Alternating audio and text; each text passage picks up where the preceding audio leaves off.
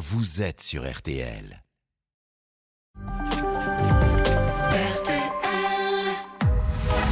22h, minuit 30. Parlons-nous. Caroline Dublanche sur RTL.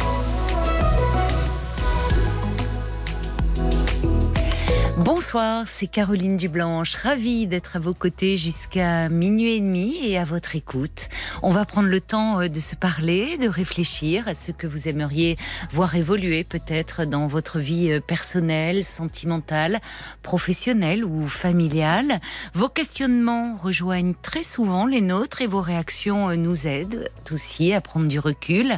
Alors pour me parler ou réagir à un témoignage, je vous invite à appeler le standard de Au prix d'un appel local 09 69 39 10 11.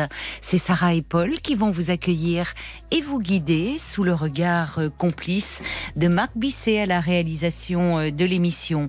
Et à tout moment, au cours de ces deux heures et demie euh, de direct, vous pouvez nous envoyer aussi un, un SMS pour réagir si vous le souhaitez au 64 900 code RTL 35 centimes par message ou encore nous laisser vos commentaires sur la page Facebook de l'émission RTL-Parlons-nous. Bonsoir Maëva. Euh, bonsoir. Bonsoir et bienvenue. Vous avez l'air intimidée. Euh, oui, euh, pas mal. Pas mal, ah bon Oh ma pauvre, non, non, écoutez, on... enfin, vous allez voir, dès que vous allez vous lancer, me parler de vous, vous allez oublier le, le trac.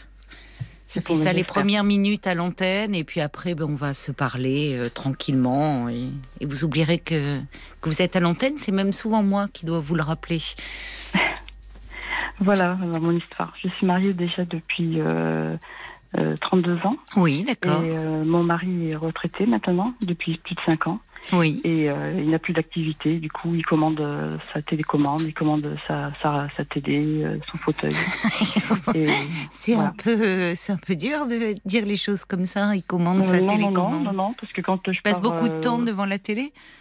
La télé, son téléphone, il, il joue. Il joue et, des jeux. Et il commandait dans son métier? Oui. Ah bon donc euh, du coup, euh, quand euh, je pars au travail, il est assis sur le canapé. Quand je reviens le soir, il est assis sur le canapé, toujours pareil. Ah oui. Donc voilà, c'est pour ça que je dis qu'il commande son téléphone et sa télécommande. Donc je me, on a demandé le divorce de toute façon parce que je me suis aperçu qu'il était très très menteur, très manipulateur. Hum. On m'en avait parlé depuis un petit bon bout de temps, mais je n'ai pas voulu l'entendre, je n'ai pas voulu voir. Et donc là, je suis en plein en plein dedans.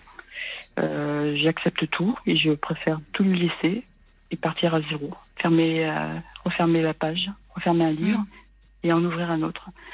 Donc euh, moi là je suis un petit peu désorientée Oui. et surtout qu'il faut que je me, je vais changer de ville et euh, il faut que je trouve un, un nouveau travail, un nouvel appartement ou une maison.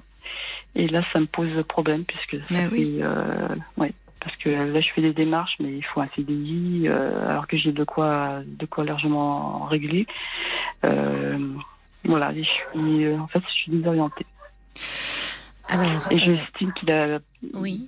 quelque part il a brisé une partie de ma vie en me mentant et me manipulant comme il a fait Mais Et, vous euh, vous êtes rendu énormément. compte? Oui, j'entends qu'il y a beaucoup de colère euh, oui beaucoup contenue. de colère oui Qu'est-ce que vous avez découvert un mensonge, quelque chose de, de grave euh, enfin, Euh, oui, puisqu'il m'a trompé depuis des années. Donc il me l'a avoué, euh, euh, je l'ai su par hasard. Et la Oui. dernière, j'étais harcelée à mon travail. Par cette Par femme? une personne qui, par une personne qui venue m'amener des lettres. des lettres. Des lettres de votre mari? Des lettres qu'il avait non, non, adressées à cette femme une, une lettre de- d'elle qui disait Oui. que ça faisait euh, euh, quelque temps, euh, plus d'un an, euh, qu'il avait- qu'elle lui avait offert ça, ça et ça, mais euh, qu'il a pris la mauvaise décision en ne me quittant pas. Oui, donc elle se venge finalement, cette femme. Elle se venge, oui. Oui, elle se venge auprès de vous, mais Mhm. c'est qu'elle elle, elle aussi euh, est blessée, au fond. Donc, euh, Oui. Elle veut, elle veut vous faire du mal, faire, enfin lui faire du mal à lui et en vous attaquant vous. Mhm. Elle vous harcèle euh, au travail? Elle m'a harcelé, oui.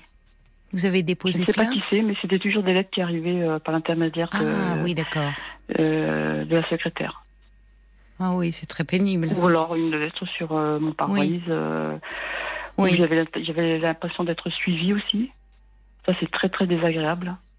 Ben oui, j'imagine, C'est angoissant. désagréable. Oui, Oui, parce que comme je rentre tard, euh, j'étais la dernière à partir. Il y avait une voiture Oui. qui juste derrière moi, enfin une voiture qui, qui n'avait pas lieu d'être dans dans dans le quartier, euh, enfin, dans Oui. le milieu où j'étais. oui, quoi. oui, oui.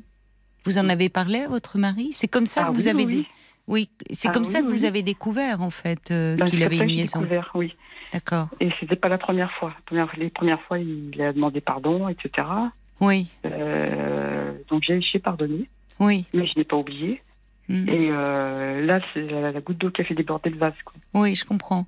Comment Mhm. il a réagi quand vous lui avez parlé euh, donc de, de cette histoire là, la dernière, les lettres Ah ben que vous là, receviez j'ai- eh ben, j'ai j'ai fait une photo de la, de la lettre. Je Oui. l'ai envoyée par, euh, euh, par l'intermédiaire du téléphone. Et quand je suis rentrée, euh, il a juste voulu voir, il était, il était un peu désor- désorienté, il a juste voulu voir d'où ça venait, comment était l'enveloppe. Ben, Enfin, oui, ça peut lui donner quoi. des indications sur l'écriture. Enfin, lui pourrait aurait pu mettre fin à ce harcèlement parce que lui sait de qui il s'agit. Non, il n'a pas voulu. Il, m'a dit ça tout simplement que euh, de toute façon c'était fini depuis longtemps euh, et qu'il s'était aperçu qu'il qu'il m'aimait. Sauf que à force de, de mentir et Oui. de parce qu'il y a eu beaucoup beaucoup de mensonges depuis qu'il Oui, oui, j'entends. Y a eu ouais, beaucoup de mensonges. Non, mais euh, il- cela dit, il ne vous mentez peut-être pas quand il vous disait que c'était fini avec elle. Alors ça ne change euh, rien au ressentiment que vous éprouvez pour lui, hein, peut-être, j'entends. Oui, ah, ah, mais- oui, je sais qu'il s'est fini. Enfin, mais bon. Ben, parce que sinon, elle ne réagirait pas comme ça, cette femme. C'est une femme, bla- c'est l'attitude d'une femme blessée qui n'a pas obtenu ce qu'elle voulait.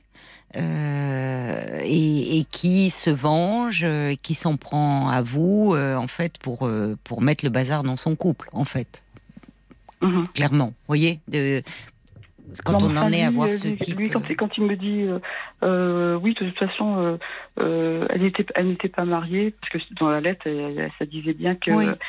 c'était son mari, soi-disant, qui écrivait ça. C'est Oui. qu'il avait, il avait vu certaines choses sur le compte de, sur son compte, et cette, cette lettre viendrait soi-disant du mari. Hmm. Et lui me dit, euh, non, non, non, elle n'est pas mariée. Je préfère choisir une personne qui n'était pas mariée. oui. Euh, ouais, il partait à la chasse, en fait. Vous le vivez comme ça ouais. Oui. Et pourquoi vous voulez euh, euh, changer de travail puisque vous me dites qu'elle s'est arrivée sur votre lieu de travail euh, Parce que là, je, de- on- donc on va divorcer. Oui. Et euh, je change complètement, je, je, je, je ferme ce, ce Oui, ce- j'entends ça, j'entends, j'entends, mais justement, je vous pose quand même malgré tout la question. Parce que je comprends votre désir. Je veux euh, me rapprocher de. Je vais faire un rapprochement familial par rapport à mes enfants. Ah bon, d'accord. Vous avez Mm. quel âge? 58 ans. Ah oui, c'est pas simple pour trouver un nouveau travail à cet âge-là. Vous y avez songé? Mais je suis toujours retombée sur, sur mes pieds. Donc, euh, oui, j'y ai, ai, songé. Mais il faut absolument que je parte dans un, dans un nouveau département et euh, donc euh, nouveau, nouveau boulot, nouveau, nouvelle ville. Mm. Et justement, c'est c'est ça, c'est ce qui me fait un peu peur, quoi. C'est votre question ce soir par rapport à moi? Aussi, Aussi, et quoi d'autre alors? Les gens qu'on m'a pris un peu au dépourvu, Paul m'a pris un peu au dépourvu. non, mais c'est c'est- c'est très dur de voir que en fait euh, il y a 30 ans qui, qui partent en fumée comme ça. Et, euh, Pourquoi ça part en fumée comme ça Justement, parce Parce que vous me dites qu'il y a eu d'autres infidélités Oui. que vous que Quand je aviez. dis ça part en fumée, c'est-à-dire que euh, je, au départ j'aimais j'ai- j'aimais notre couple, mais avec tous tous tous ces mensonges, toutes ces manipulations, finalement, ben mon mariage n'a plus lieu d'être-. Donc c'est le divorce. Hmm. Et, Donc euh, quand vous alors que dites on a divorcé, c'est vous qui On avez va, pris, on va, on est en train. c'est vous qui prenez cette décision. Euh, lui au départ. Euh, parce qu'en fait, il ne voulait pas me dire euh, qu'il voulait divorcer. Oui. Il a commencé à pleurer, à chialer, à, à dire qu'il m'aimait, mais que c'était plus trop pareil, mais qu'il m'avait fait du mal euh, parce que Oui. euh, il, a- il a, toute sa vie, ça a été qu'un mensonge par rapport à, toute sa famille, etc. Et euh, donc je lui ai demandé ce qu'il voulait. Il m'a dit que je ne peux pas te le dire, je ne veux pas te le dire parce que j'ai peur de te faire du mal. Donc j'ai lancé, le mot divorce. Oui. Et là, il m'a dit oui, c'est ce que je veux, euh, mais euh, mais je ne sais pas ce que je veux. Oui, c'est ça. un avocat, mon avocat, et j'ai demandé divorce.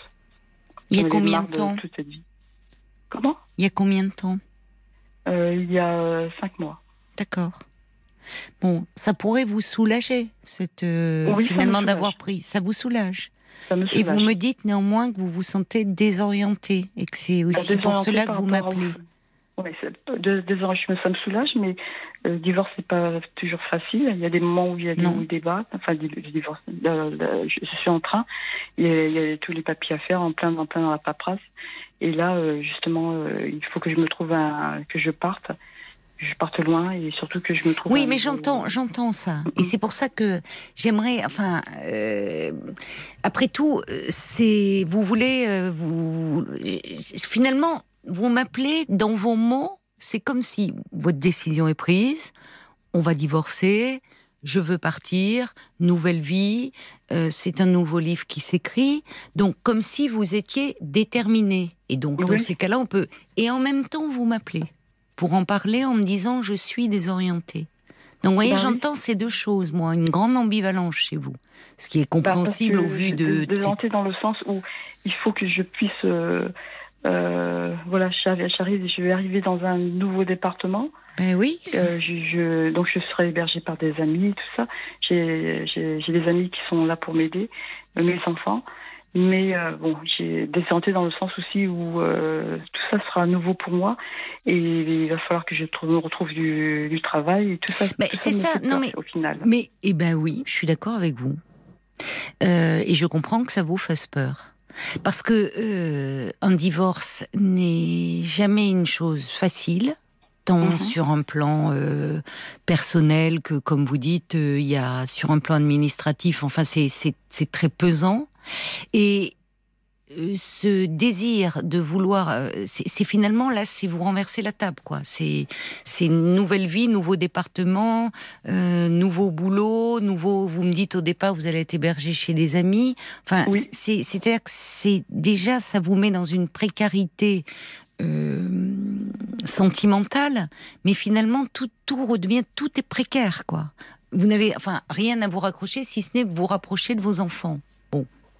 Très bien, ça peut, euh, ça, ça vous fait un ancrage finalement.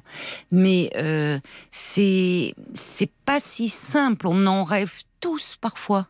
Euh, ça nous traverse. À qui ça n'a pas traversé l'esprit un jour ou l'autre de vouloir justement peut-être tout balancer entre guillemets, repartir, se construire une nouvelle vie ailleurs, de nouveaux repères, un nouvel amour. De... C'est pas si simple.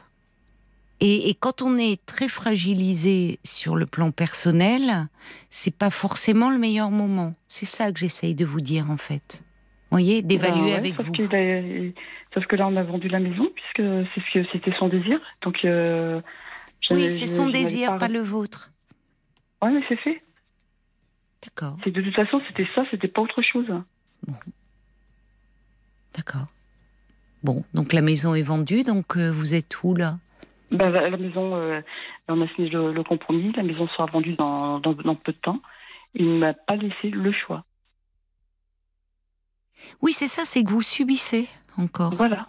C'est ça qui m'ennuie pour vous, pendant, au fond. Pendant des années. Oui.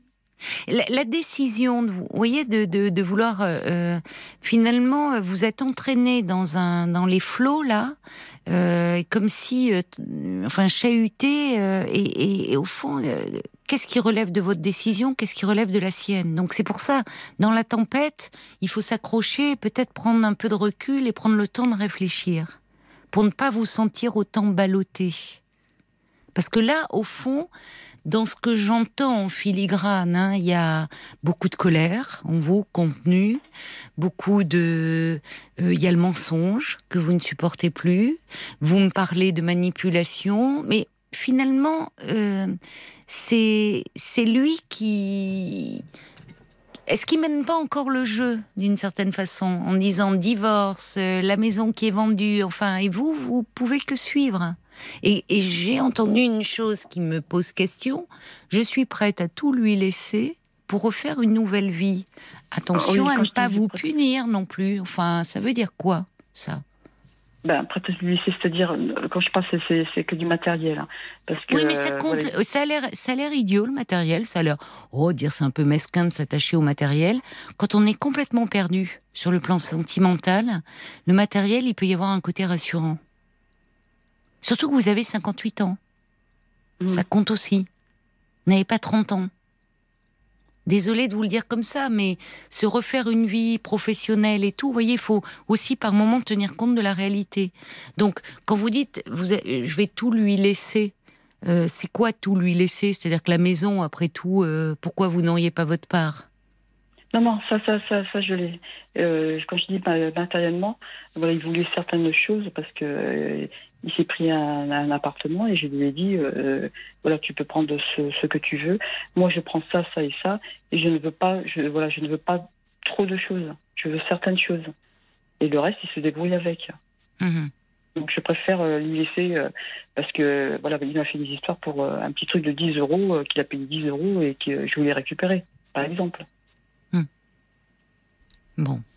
Donc, vous devez partir quand alors dans cette nouvelle région? Euh, au mois d'août. hein. D'accord. D'accord. Donc, euh, vous allez profiter de l'été pour vous installer. Voilà, oui. Donc, vous êtes en Donc, train en de rechercher euh, un travail, vous envoyez des, Oui, des oui, CV. oui, oui, oui, mes anciens patrons vont, sont en train de, de m'aider. C'est bien. Mes, mes anciens collègues, euh, tout ça. D'accord. Vous êtes dans un domaine où vous pouvez retrouver. euh, Oui, je suis dans un domaine que je peux Facilement. trouver très facilement. Bon, alors ça, c'est déjà important. D'accord, c'est bien. Donc, vous avez vos enfants aussi. euh, oui, dans cette région? enfants, oui. comment ils réagissent à votre séparation avec leur père? Euh, ils réagissent, euh, disons que euh, ils ont, ils, ils sont, ils sont d'accord parce que la, seule chose qu'ils m'ont dit, c'est maman revient. Revient?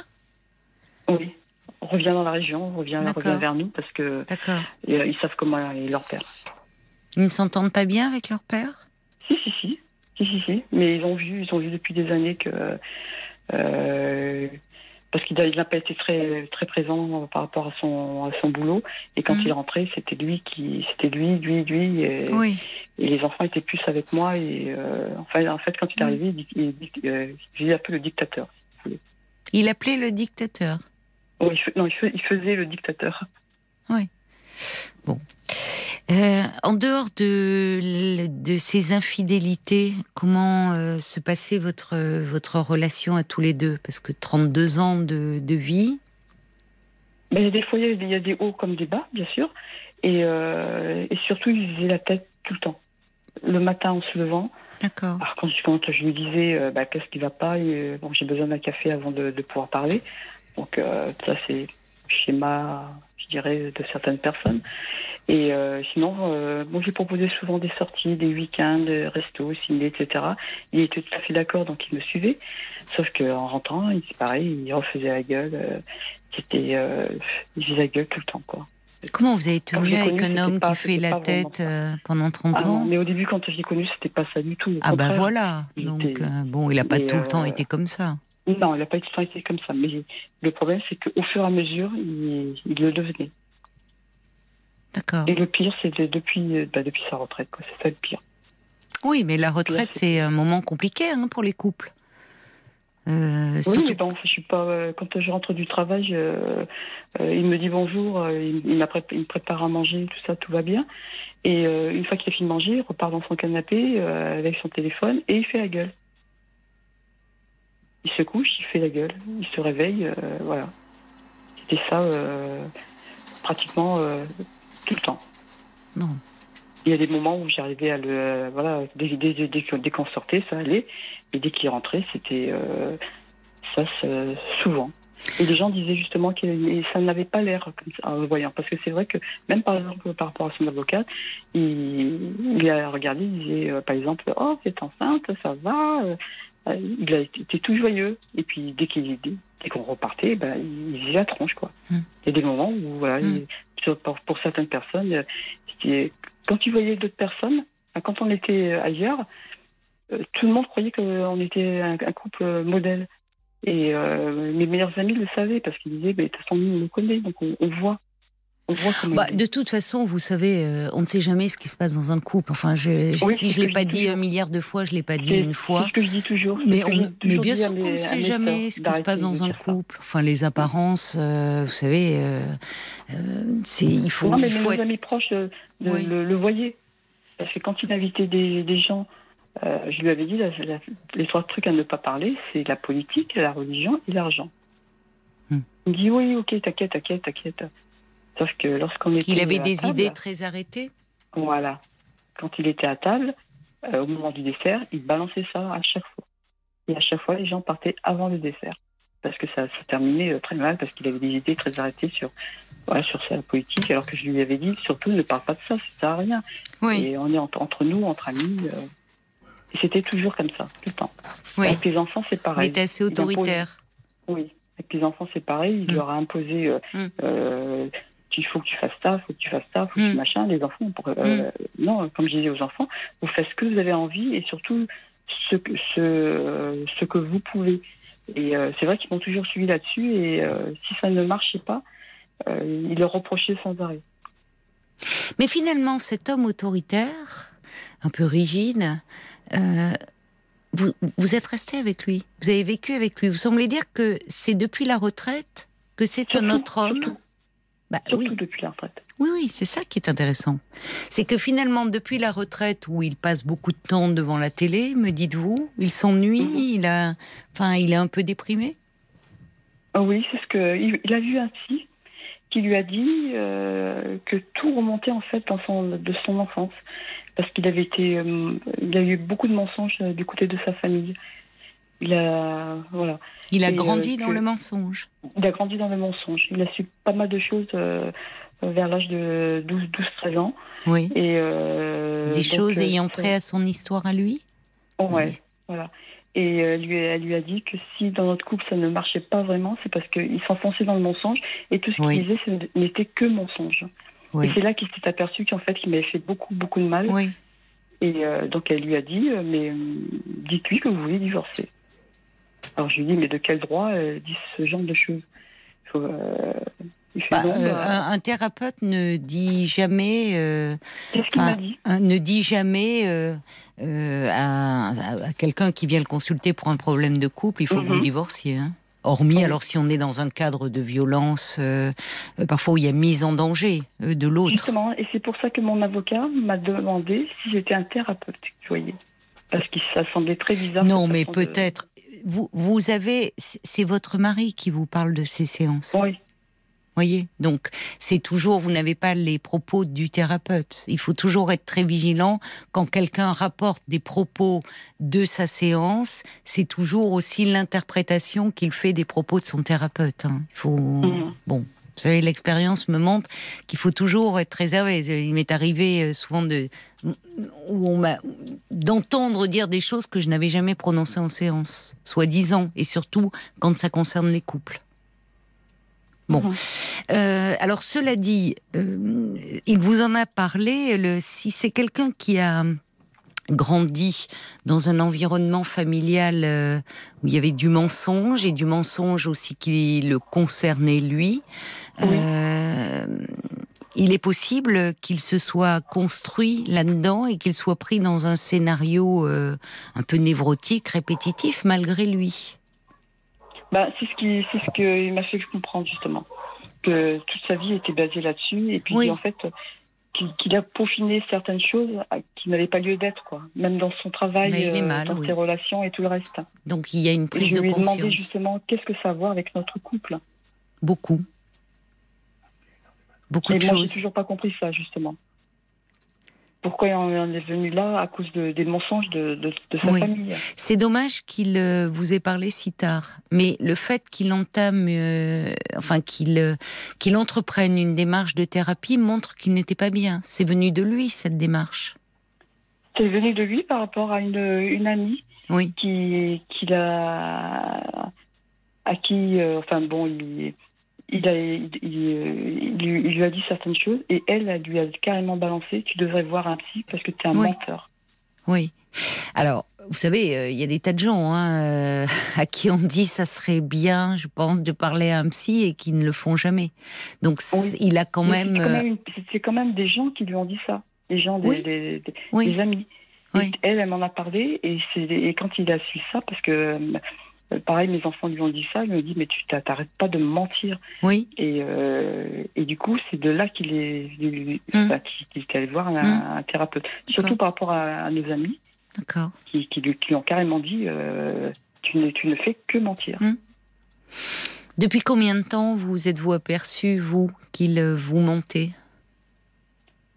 Ça fait euh, bah, depuis en fait depuis que j'ai vu pour la pour sa liaison. C'est-à-dire Mais je m'en doutais un petit peu parce que il y a, il y a- il y a- il y a trop de choses. Par Il y a exemple, combien de temps à mes- il y a, alors cette, euh, cette liaison, c'était euh, il, y a, il y a trois ans, il y a quatre ans D'accord. à peu près. Bon. Et, euh, et après, j'ai commencé à me, à me méfier.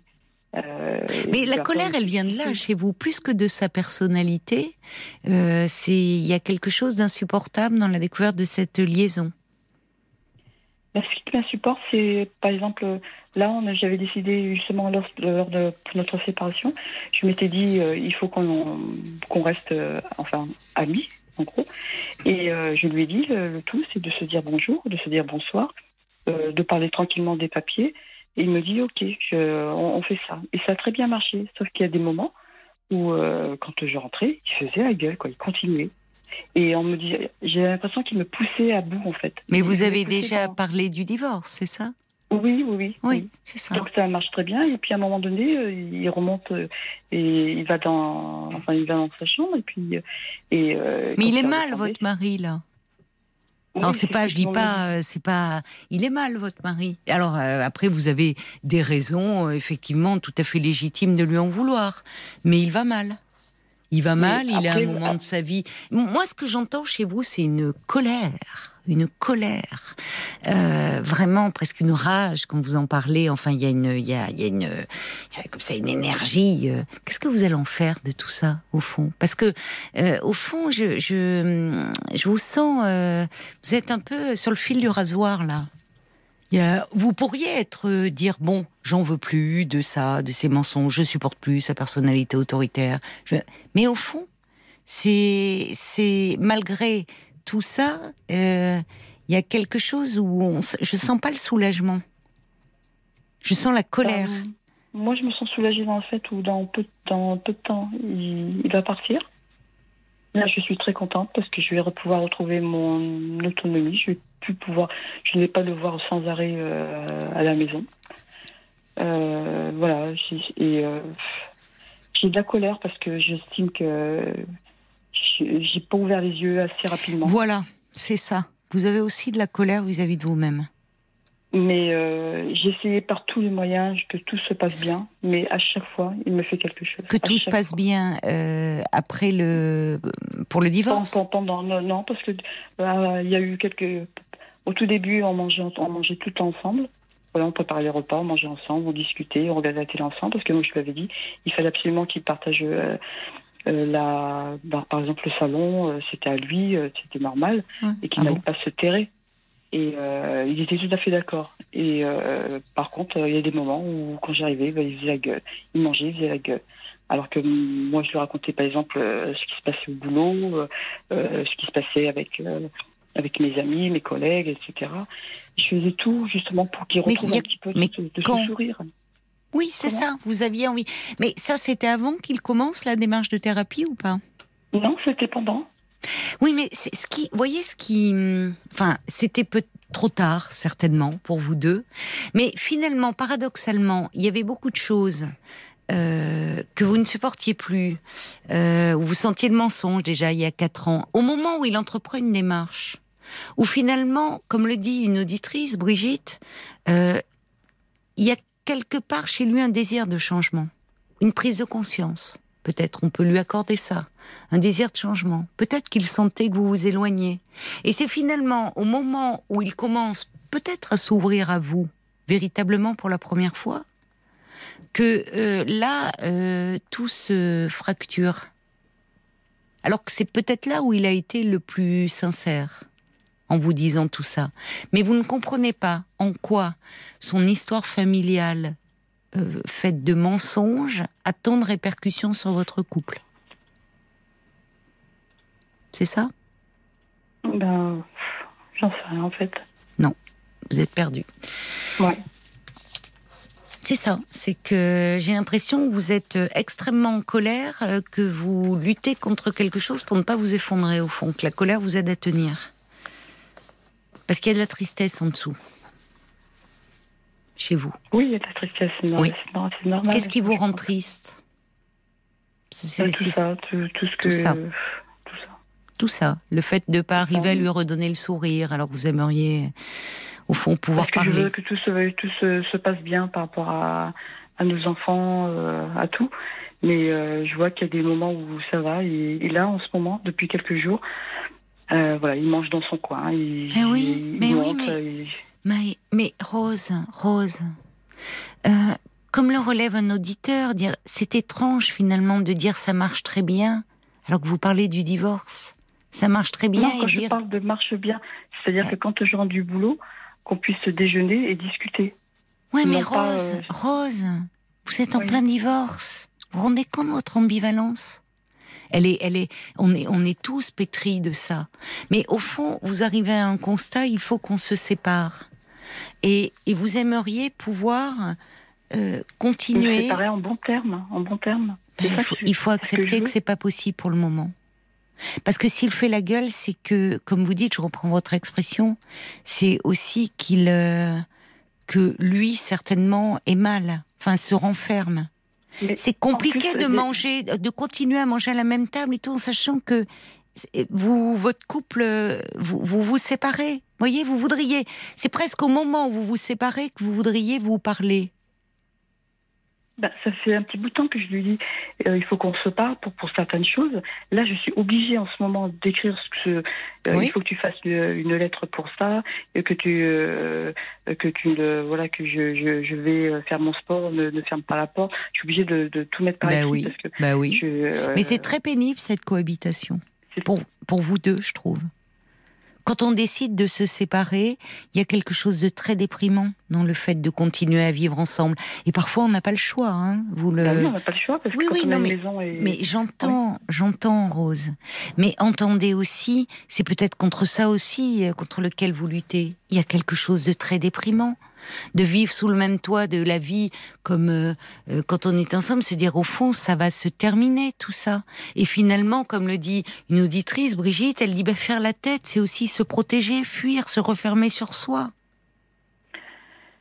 Ouais, mais ce que je comprends pas, c'est justement que, quand il revient, il, il me dit justement, euh, euh, oui, il faudrait qu'on se parle. euh, Oui. Il faudrait. euh, Oui. Et moi, je, moi, voilà, je, suis- je suis dans mon coin, je ne dis rien, et je lui dis, bah oui, on, on peut. Et, euh, et de là, il, va se mettre à, à, à dire tout et n'importe quoi, quoi. C'est-à-dire, qu'est-ce qu'il dit bah, bah, Par exemple, euh, la dernière fois, je lui ai demandé euh, une clé. Et il me dit non, la clé je la garde. Je suis non, non. Je dis toi, tu, ça fait trois jours que t'es pas rentré à la maison. J'ai besoin de ta clé d'entrée, par exemple. Et là, il. il Mais vous dit, faites oui, un double. je- J'en j'en ai des doubles, sauf qu'il les a tous cachés. Alors moi, je suis arrivée. Et je, pourquoi bah, il cache les clés Pour parce vous soyez veut à la pas, porte Je, je sais pas. Je, euh, oui, Bon, voilà. il est, il est, vous voyez bien, bizarre, vous voyez bien que vous ne pouvez pas vous parler en ce moment. Vous êtes à la fois en train euh, de d'organiser les modalités de votre séparation et en même temps vous essayez de, de vous parler un peu sur le fond. C'est très compliqué tout ça. Pour vous deux d'ailleurs. Mais Ouais, j'entends. Eh bien, parfois, euh, le fait, moi j'ai vu des couples comme ça qui avaient pris la décision de se séparer, alors avec des enfants plus jeunes, mais qui voyaient bien qui devaient cohabiter sous le même toit parce que, comme vous dites, ils n'avaient pas le choix. Euh, c'est, ça coûte cher de prendre un autre logement en attendant. Enfin, bon, c'est compliqué, voilà. Et euh, qui consultait euh, parce que il voulait pouvoir justement se dire des choses ce qu'ils n'arrivaient plus à faire quand ils étaient en face à face. Euh, ils consultaient un thérapeute de couple pour euh, essayer de, se quitter finalement, euh, j'allais dire sans se faire trop de mal, au moins en ayant pu peut-être se parler et pour préparer la suite, entre guillemets, parce qu'il y avait des enfants. Ce que vous me dites, vous, parfois, vous savez, les thérapeutes de couple, ils, sont, ils, font pas de miracle. Hein. Parfois, on va voir un thérapeute de couple parce que la relation va mal et qu'on essaye de la préserver, voire de vouloir la sauver. Bon, s'il y a quelque chose à sauver, euh, ça peut aider. S'il y a rien à sauver, le thérapeute de couple, c'est pas un magicien. Mais il peut être là aussi pour accompagner euh, finalement une séparation. Il y a beaucoup de choses qui restent en suspens entre vous. Et peut-être que lui, ça l'aiderait de son côté et vous, ça vous aiderait à comprendre que hum, il a été pris dans quelque chose qu'il a débordé, comme on peut l'être nous tous, parce que on est pris beaucoup plus qu'on ne le pense souvent dans une histoire familiale qui euh, malheureusement à notre insu nous fait répéter des choses sans que l'on en ait conscience. Il y a, euh, moi je me souviens d'un homme comme ça en, thérapie qui ne pouvait euh, s'empêcher d'être infidèle alors qu'il aimait son épouse et qu'il avait très peur de la perdre. Il était venu parce qu'elle s'en était aperçue et et, c'est ce qu'il avait amené à faire cette démarche. Il avait très peur de la perdre parce qu'il était profondément attaché à cette femme. Et il, ne comprenait pas pourquoi il ne pouvait pas euh, s'empêcher d'être infidèle. Et euh, finalement, il a découvert que, que ben, toute sa vie, son père l'avait été. Euh, qu'il avait même eu une vie en parallèle avec des enfants en parallèle. Et finalement, l'infidélité chez cet homme était un symptôme de quelque chose. Donc, vous savez, en thérapie, on découvre des choses parfois qui, qui, qui ont enfin souvent même d'ailleurs, qui ont trait à notre histoire familiale. Alors, il s'agit pas là, évidemment, vous allez me dire c'est un peu gros, donc au fond vous lui trouvez des excuses. Non, je me situe pas dans ce registre-là de chercher des excuses. Je veux dire que c'est à un moment, euh, il y a quelque chose qui s'est ouvert chez lui trop tard, malheureusement, pour vous deux, semble-t-il. Euh, et lui est peut-être dans une autre dimension en ce moment. Je ne sais pas s'il continue ce travail. Et vous, vous restez avec toute votre euh, colère, votre amertume, euh, votre tristesse aussi. Je ne sais pas si de votre côté, vous avez songé à en parler. Ben là, j'en ai parlé avec mon, médecin traitant qui, qui tout de suite euh, m'a écouté parce que c'est un, c'est un ancien psychologue. D'accord. Oui. Et alors?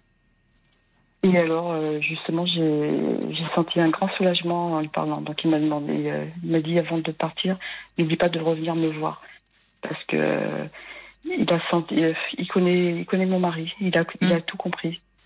Il, m'a dit oui, je, enfin, il m'a dit qu'il comprenait très bien ma démarche mm. et pourquoi je me séparais. Mm-hmm. Parce que bon, je lui ai dit exactement tout ce qui s'était passé depuis le, départ, parce que il me connaît depuis un petit bout de temps. Et et il sait, il sait comment je suis, que je suis quelqu'un de très ouvert, très, très jovial, toujours le sourire. Mes patrons le disent, mes collègues le disent. Et justement, il, avait vu que j'avais une très grande tristesse euh, en moi. Oui. Et, euh, ouais. Et euh, pour toi, j'en ai parlé. Le fait de lui en parler, ça m'a fait beaucoup, beaucoup de bien. Parce que c'est quelqu'un que, que je connais depuis quelques années. Et, euh, je savais que c'était un. qui était psychologue. Hmm. Donc vous êtes sentie comprise, là oui, oui, oui, oui, tout à fait, ouais. Mm. Et lui a compris tout de suite, hein, parce que... Il a perçu votre tristesse derrière la colère. Oui, parce que mm. dès que, dès que je suis arrivée, euh, moi, je, je lui ai dit, enfin, je voulais mon renouvellement. Et donc, euh, je lui ai dit que je, je quittais le, la région. Et, oui, oui. Euh, donc, tout de suite, il m'a demandé pourquoi, et donc, je lui ai expliqué. D'accord. Et donc, il m'a expliqué certaines choses. Et euh, il m'a fait comprendre que justement que j'avais fait le bon choix de, le quitter de toute façon. Que je m'étais aperçue beaucoup trop tard euh, que c'était un peu c'était un peu enfin un peu de ma faute que j'aurais dû euh, écouter écouter mon cœur et surtout écouter peut-être mes amis d'un autre côté et d'ouvrir les yeux. Oui, enfin ça, vous savez, hein, après on peut toujours écrire l'histoire, c'est comme ça. Oui, oui. C'est qu'à ce moment-là, vous n'étiez pas prête à le faire et bon, voilà. Vous voyez Mhm. Bon, par rapport, je dirais, moi, pour conclure, par rapport à votre couple, il y a, y a, y a, il y a, un- y a un poids de non-dit. euh, je- J'entends euh, ça là chez vous, Euh, et peut-être, peut-être que ça pourrait euh, vous aider si vous, enfin, là, là, il est trop tôt pour envisager de garder une, une, une relation, une bonne relation. Quand on se sépare, c'est compliqué. Euh, C'est, comme le dit une auditrice, Brigitte, c'est, on, on- cohabite pas joyeusement dans ces cas-là. C'est un passage difficile. Donc, euh, peut-être que vous pourrez plus tard, mais là, c'est un moment difficile parce que vous, il y a cette prise de conscience qui est douloureuse. Il y en a une autre chez lui. Donc, chacun se replie un peu sur soi. Et vous n'êtes pas euh, les mieux placés l'un et l'autre pour dialoguer véritablement. C'est pour ça que euh, bah, ça aurait pu être une possibilité, mais il faut que l'un et l'autre en éprouvent le désir d'aller voir un thérapeute de couple, parce qu'on se parle mieux avec quelqu'un qui est là pour vous permettre que la parole Je ne veux pas de thérapie de couple. Très bien. Bah alors laissez-le faire sa thérapie personnelle. Et comme le dit encore Brigitte, n'attendez pas qu'il aille bien en ce moment. Il faut lâcher, lâcher un peu prise. C'est Bah, c'est- justement, quand il m'a appris que euh, qu'il avait euh, qu'il déménageait euh, très bientôt, je lui ai Voilà. dit oui, oui, tout à fait, que c'est très bien. Bon. Et du coup, il, il s'est mis devant moi, il m'a regardé et il, et il a été très très surpris de ma réaction. Ben non, mais c'est mieux. Enfin, pour vous deux, il vaut mieux que effectivement vous mettiez un peu de distance. Il n'y a rien de plus déprimant qu'une cohabitation euh, sous le même toit quand on sait qu'on se sépare. Comment voulez-vous être bien? C'est même étonnant que vous songiez à vouloir être bien dans un moment pareil. Bah, je veux être bien parce que au travail, il faut que je sois bien. Bah, je travaille oui, dans mais- un milieu où, euh, Oui, mais bon. où les gens ont besoin de moi, donc euh, forcément, Ah, je ne peux bah pas oui. arriver. Je ne peux pas arriver en pleurant. Oui, mais en- si vous voulez, oui, mais dans ces cas-là, ça veut dire au fond, euh, au travail, bah oui, vous devez prendre sur vous. Le travail peut vous aider aussi. À ce moment-là, vous plongez dans une autre ambiance. Vous êtes dans un rôle, Voilà, dans je- un rôle social que vous savez faire. Mais si on peut pas, il y a rien de pire que de faire semblant d'aller bien quand on va mal. Alors au boulot, on n'a pas le choix. Et le travail peut permettre qu'on aille bien malgré tout, qu'on arrive à fonctionner Oui. entre guillemets. Mais quand vous rentrez à la maison, ben, on peut pas faire semblant. Il faut l'accepter. Et c'est pour ça que c'est bien d'avoir un lieu pour pouvoir un peu déposer cela. Vous ne pensez pas? Ben là, je fais beaucoup de sport. Donc ça, ça m'aide énormément. Bon. Aussi. Ben c'est bien alors. C'est bien. On sent hein, que vous avez besoin. Vous voyez, vous avez parlé à votre médecin, vous m'appelez ce soir. On sent que le sport vous permet d'évacuer des tensions, mais moi je- j'entends que vous avez aussi beaucoup de choses à dire et que ça serait bien d'avoir peut-être un soutien un peu régulier euh, d'ici le mois d'août, ou peut-être que vous le ferez quand vous aurez changé de région, Rose. Voyez? Que Mhm. avec le recul, vous aurez le besoin de vous poser. C'est normal aussi. 30 ans de vie, c'est pas rien. On change, Bah on oui. tourne pas une page comme ça.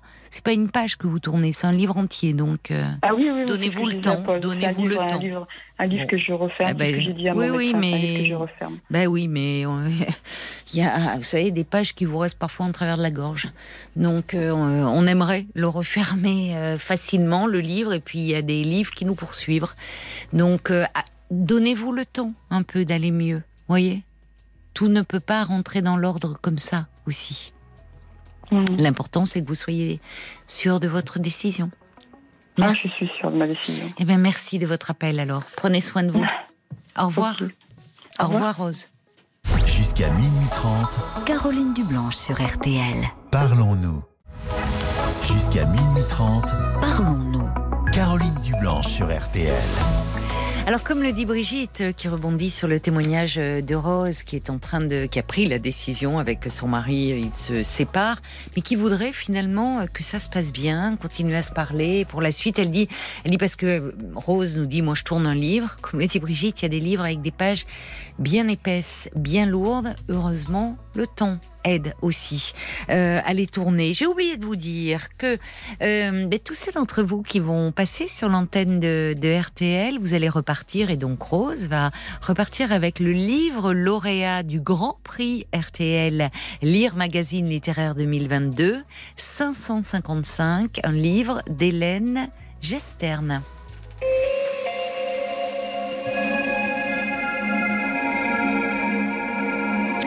Bonsoir Renan. Bonsoir. Bonsoir et bienvenue.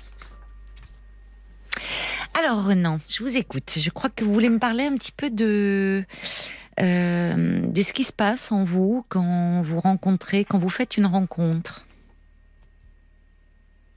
Renan, vous êtes là? Est-ce que vous m'entendez? Ben, Moi, je, nous, on vous entend bien, mais j'ai l'impression que vous, vous avez du mal à nous entendre. Là, c'est bon. Ouh, il y a des problèmes sur la ligne. Euh, Renan, vous êtes toujours avec nous Renan, non. Oui. Mais qu'est-ce qui se passe euh, Vous, vous m'entendez ou pas Parce que... Là, oui. Je... Mais vous êtes où en fait Je suis chez ah. moi. Euh. Oui, non, parce j'ai les grands blancs quand donc. Bon, ça va. Vous avez un haut-parleur? Non, non, non, je l'ai enlevé. Eh ben voilà. Alors j'étais en train de vous dire que vous vouliez me parler de ce qui se passe en vous quand vous faites une rencontre. Absolument. Bien, ben je vous écoute. Bah en fait, euh, quand je rencontre quelqu'un, j'ai tendance à m'accrocher euh, extrêmement vite.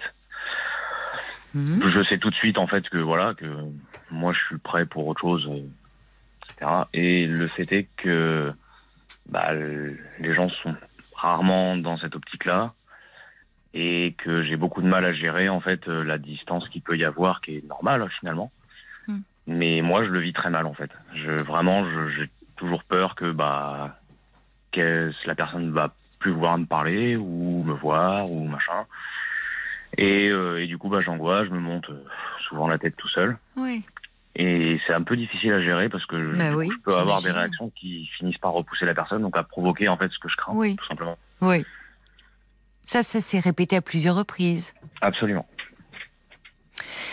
Bah, c'est bien que vous en parliez, que vous vous penchiez un peu là-dessus, effectivement, parce que du coup, euh, l'attachement, il est, il est, il est anxieux chez vous. Bah, il oui, est angoissant. Voilà, je souffre d'un trouble anxieux généralisé, justement. Donc, euh, ah oui, Voilà, je pense que c'est lié. Oui, oui, c'est lié. Comment, euh, qui a porté ce diagnostic? Un psychiatre, il y a quelques années, mais ça fait, à mon avis, un peu plus longtemps que ça dure. Oui. Vous étiez allé parce que justement vous étiez débordé par euh, ces, crises euh, anxieuses bah Là, c'était vraiment des crises d'angoisse euh, qui m'ont mené à l'hôpital à chaque fois. D'accord. Vous avez quel âge? 33 ans. 33. D'accord. et vous avez ce psychiatre, vous l'avez vu après? Vous avez fait une thérapie ou Alors, je l'ai vu pendant deux ans à peu près. Euh, quand je lui ai demandé justement quelle était la suite euh, après le traitement, parce qu'il y, a traitement du coup, mhm. euh, quand je lui ai demandé quelle était la suite, il m'a dit que lui ne faisait pas de psychothérapie. Mais si vous l'avez vu pendant deux ans bah, C'est justement ce que je lui ai demandé. Je dis du coup, pourquoi on continue de se voir? Il me dit, bah, je pense que ça vous fait du bien. Je dis, ouais, bon, si c'est juste pour renouveler l'ordonnance, du coup, bah. Ah non, mais d'accord, vous le voyez quoi Tous les deux mois Tous les trois mois Je le voyais une fois par mois. Ah oui, d'accord, pour un renouvellement d'ordonnance, donc solytique. D'accord. là, c'est un antidépresseur, mais oui. Antidépresseur, d'accord. Bon, bah euh, oui. Alors, euh, et il ne vous avait pas conseillé de voir quelqu'un pour parler un peu de ce si, si, absolument. Euh, j'ai essayé de voir plusieurs psychologues. Sans grand résultat, malheureusement. D'accord. Ah bon. Parce que ça Enfin, c'est compliqué d'avoir ce, ce type d'attachement remonte à très loin, hein, certainement. Probablement, oui. Ça, ça reflète une profonde insécurité chez vous. Et, et, du coup, évidemment, ça se répercute dans vos relations amoureuses ou autre type de relation aussi, amicale euh, Ça peut un peu parfois amicalement, oui. Oui, mais ça se. C'est plus sur le plan de l'amour que c'est compliqué. Voilà, exactement. Oui, donc aimer, c'est douloureux pour vous. Ben, ça doit être un peu ça. Et contradictoirement, si, si la personne s'attache trop, ben, c'est le contraire, c'est moi qui en ai marre.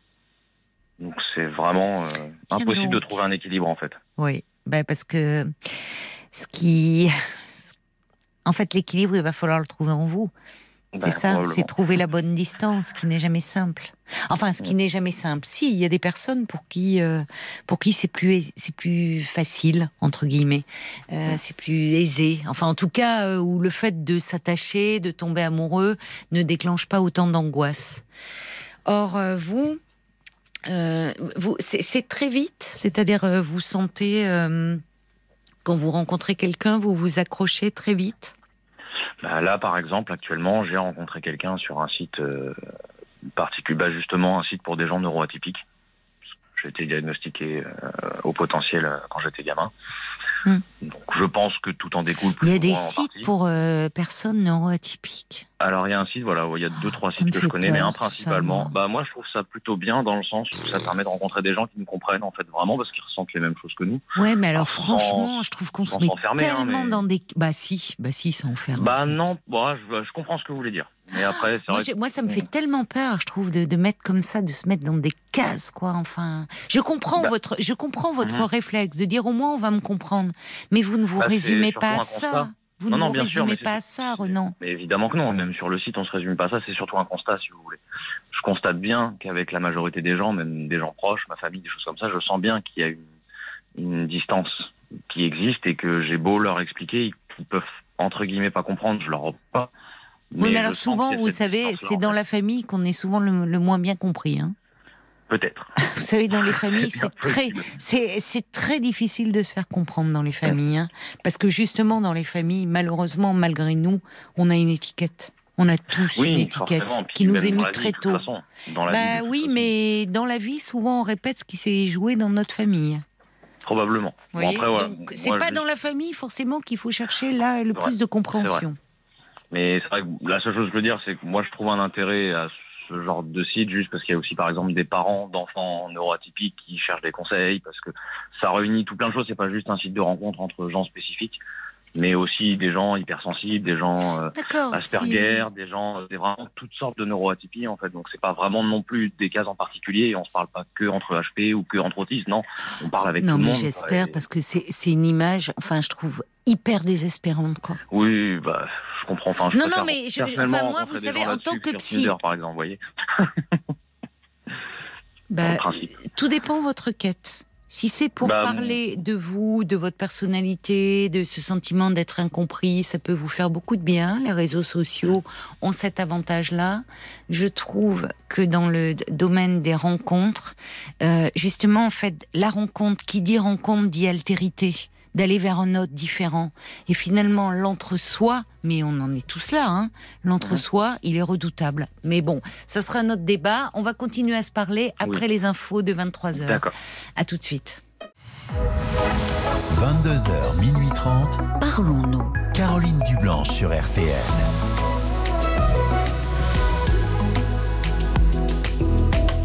Bienvenue si vous nous rejoignez euh, sur RTL. C'est Parlons-nous, c'est votre moment de l'écoute, des confidences, du partage, de l'émotion, des sourires aussi. Vous êtes au cœur de ce rendez-vous chaque soir de 22h à minuit et demi.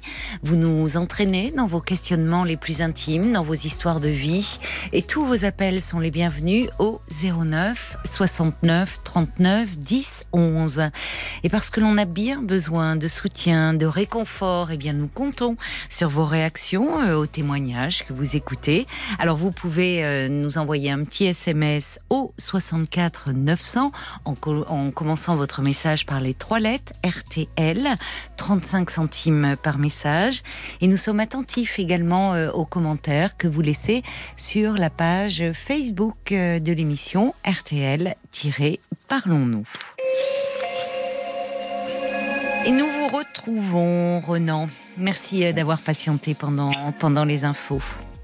Alors, Renan, vous avez 33 euh, ans. Euh, juste avant les infos, vous nous disiez donc que vous étiez inscrit sur un site de personnes neuro-atypiques parce que finalement là vous vous sentez compris là où dans la vie c'est un peu compliqué pour vous avec les autres parce que vous vous attachez très vite trop vite. Et euh, au final, euh, finalement, vos histoires d'amour ne, ne durent pas. Exactement. Alors, euh, ça amène effectivement à parler de vous. Et qu'est-ce qui fait, je vous disais, euh, on, on a tous, euh, finalement, on développe, bien malgré nous, quand on vient au monde, un mode d'attachement qui se met en place euh, quand on est tout petit bébé, nouveau-né. Évidemment, on ne choisit pas ce mode d'attachement. C'est quelque chose qui se met en place euh, bien malgré nous, mais qui peut perdurer. Et euh, il y a des personnes pour qui l'amour est quelque chose de douloureux. de difficile ou finalement source d'angoisse. Parce qu'au fond, dès qu'ils s'attachent, ils ont peur de perdre. Il, ah. Ça réveille beaucoup une profonde insécurité qui est en eux, mais dont ils ne se rendent pas forcément toujours compte dans la vie euh, de tous les jours. Mais tout ça est particulièrement réveillé, euh, euh, activé quand on est amoureux. C'est ça. Et, comme je vous disais tout à l'heure, contradictoirement, si, ben, ça m'intéresse plus par contre.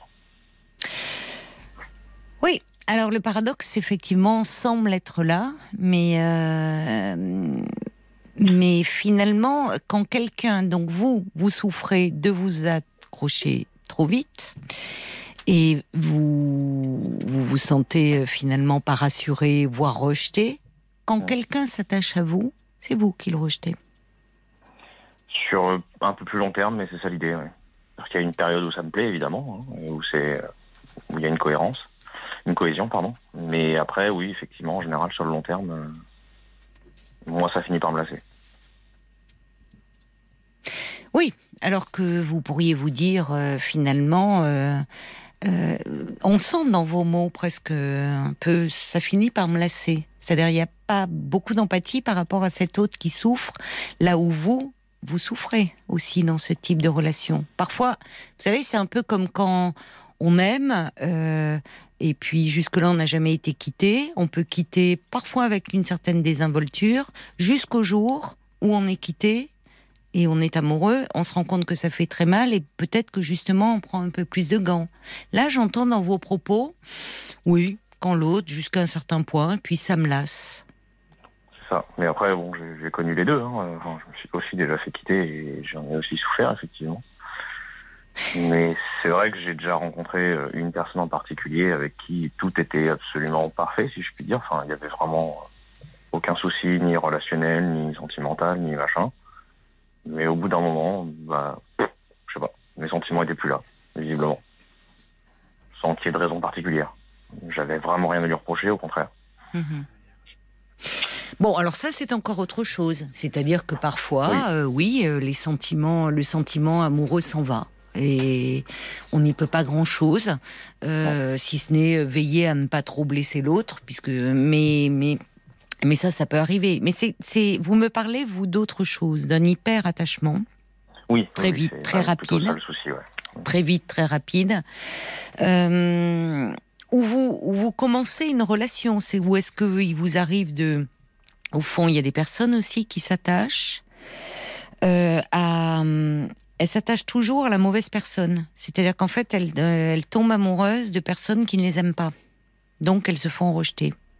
Alors, il y a peut-être un, petit peu, un petit peu de ça entre guillemets là.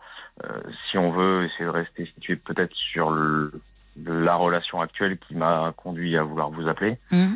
Euh, donc, c'est une fille que j'ai rencontrée sur le site dont je vous ai parlé. On a échangé pas mal de messages pendant un bon mois, tout ça. On s'est rencontrés, on a passé un week-end ensemble oui. où tout s'est super bien passé, vraiment. Enfin, c'était génial.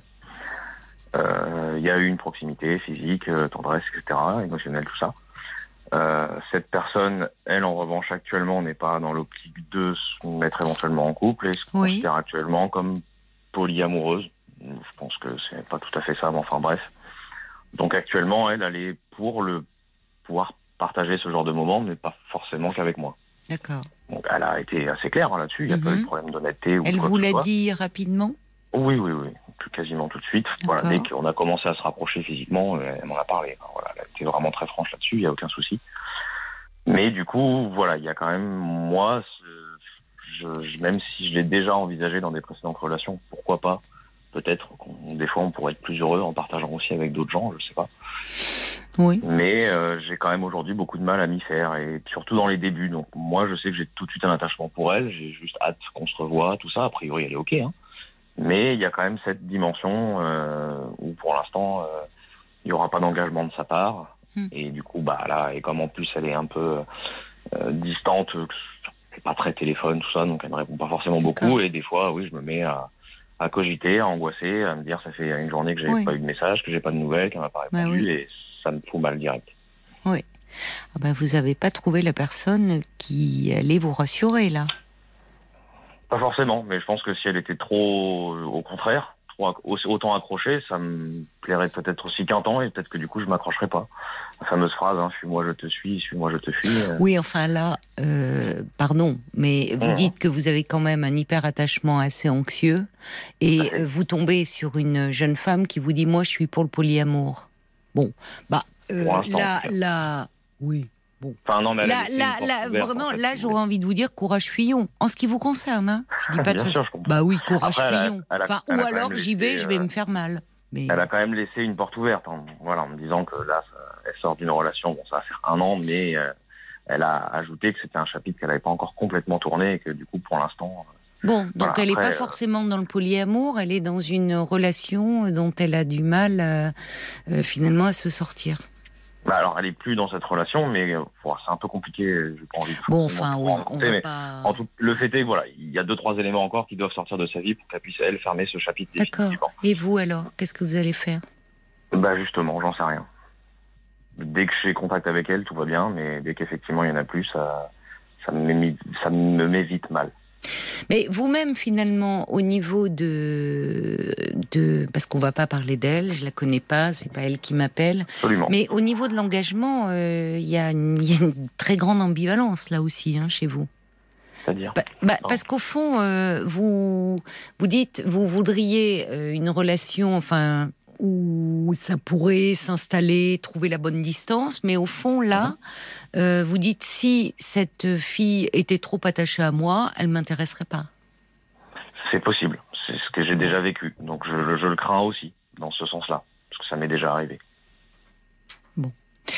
Vous me dites que vous avez consulté. Qu'est-ce Oui. que j'imagine que vous y êtes allé pour parler de cela? Qu'est-ce que vous avez un peu appris? Bah, pas forcément quand j'ai eu besoin de consulter, c'était vraiment quand les crises d'angoisse étaient plus gérables malgré le traitement. Hmm. Et à ce moment-là, j'étais pas forcément dans l'optique. euh, je comptais aborder ce sujet à un moment ou un autre. Il y en a, ça a été abordé un petit peu aussi. Hein. Mais il y a eu beaucoup de sujets abordés. Après, le, le souci, c'est que je me suis aussi un peu attaché à la psy en question. Et donc, euh, bah, c'était plus possible, forcément. Pourquoi? Bah parce que je voulais plus la voir comme une psy, mais comme une amie en fait. Enfin, il y avait une appréciation, un sentiment que j'avais qui, qui n'était plus compatible avec la thérapie en fait. Qui a déclaré ça? Moi, je m'en suis rendu compte. Non, bah c'est du transfert, hein, tout simplement. Donc, euh, donc euh, si, c'est compatible avec la thérapie et c'est même euh, un, un- un très bon moteur de la thérapie, le transfert. C'est-à-dire le transfert, c'est tout ce que l'on projette comme sentiment sur son psy qui à un moment donné va occuper toutes les places. Alors on peut même tomber amoureux de son psy, c'est un grand classique. Mais quelqu'un de chevronné, c'est très bien le gérer tout ça. Mais au fond, c'est intéressant. Vous vous attachiez à votre psy, donc vous avez arrêté. Bah, on va dire que ça a été aussi circonstanciel. Elle a Oui, eu un, souci oui. de santé Oui. qui fait qu'il y a eu une période où elle pouvait plus recevoir et je devais la recontacter pour euh, revenir et je l'ai pas fait. Vous vous défendez beaucoup de vous-même, hein, de l'attachement, de vos émotions, de euh, donc finalement, euh, bah, euh, la meilleure façon de ne pas souffrir dans votre problématique, c'est de pas s'attacher. Alors de ou de s'attacher à des personnes qui ne s'attachent pas à vous. Oui, ou peut-être juste assez. Peut-être qu'il faudrait trouver le juste milieu. Je ne sais pas. Il n'y a pas de juste milieu, Renan. Il n'y a pas de juste milieu.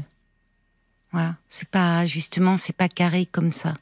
Et euh, euh, en fait, ce qui serait important de comprendre, c'est qu'est-ce qui s'est joué, parce qu'on peut changer de mode, euh, enfin, d'attachement. Je vous dis, c'est quelque chose qui se met en place bien malgré nous. Les-. Le premier attachement que l'on a, c'est avec nos parents. Ou ceux qui en tiennent lieu. Euh, donc là, il y a quelque chose qui se met en place que le parent ne, ne, ne contrôle pas lui-même. Hein. Il est aussi le fruit d'une histoire. Un parent qui est très anxieux va s'attacher à son bébé, à son jeune enfant, mais sur un mode très anxieux. Et, euh, et c'est très contagieux, l'anxiété et l'angoisse. Euh, donc l'enfant euh, imprime tout ça. Il y a des modes d'attachement aussi parfois où le parent euh, finalement investit tellement l'enfant que il en devient un peu intrusif et que l'enfant peut se sentir envahi, envahi par ce parent euh, qui finalement l'aime trop. Quand on aime trop, on aime mal. Alors c'est compliqué. Hein J'imagine qu'il y a beaucoup de parents qui se... Quand vous dites c'est probablement ça. Euh, parce que j'ai une relation extrêmement fusionnelle avec ma mère, bah effectivement, et même encore bah aujourd'hui. Bah oui. Ça me surprend pas. Oui. On se ressemble énormément, mais on, ça clash vite si on, se, si on se voit trop, par contre. Oui. Il y a vraiment quelque chose d'assez fort. Oui. Donc là, vous voyez, c'est un axe sur lequel vous, pourriez travailler. Parce que pour un garçon, euh, un garçon trop proche de sa mère, c'est compliqué pour lui. Et comme vous dites, finalement, bah, vous la tenez un peu à distance. Parce que quand vous êtes trop proche, ça clash. C'est ce que vous faites avec vos relations aussi euh, affectives, amoureuses. C'est bien possible. Et, euh, et c'est et, encore une fois, hein, je vous le dis, il est tout à fait possible et heureusement, sinon on n'est pas condamné à vivre un mode d'attachement. Et la question que vous vous posez, elle est essentielle parce que c'est la, elle, elle, elle vous offre la possibilité d'un changement déjà par votre prise de conscience. Voyez? Mmh, c'est quand on répète au fond des schémas euh, euh, relationnels, des schémas affectifs, euh, qu'il y a une prise de conscience et que du coup on peut travailler là-dessus. Et donc vous vous avez vous, vous, êtes pris dans quelque chose où au fond l'intimité avec une femme, vous pouvez la désirer et en même temps ça vous fait très peur. Mmh. Alors cette jeune femme là dont vous me parliez, euh, elle a le profil pour vous plaire effectivement, parce que euh, elle, elle est, elle reste, elle est là, mais un peu inaccessible. Donc, indépendante, Donc extrêmement séduisante pour vous. C'est vrai. Et oui, parce que pas envahissante. Là où une autre qui pourrait euh, justement vous manifester ses sentiments sur un mode plus démonstratif, plus tendre, plus affectueux. Ouh là là, L'image de la mère revient au grand pas, la mère qui veut fusionner. Et donc, vite, vite, vite, vite, vite, tenons-la à distance.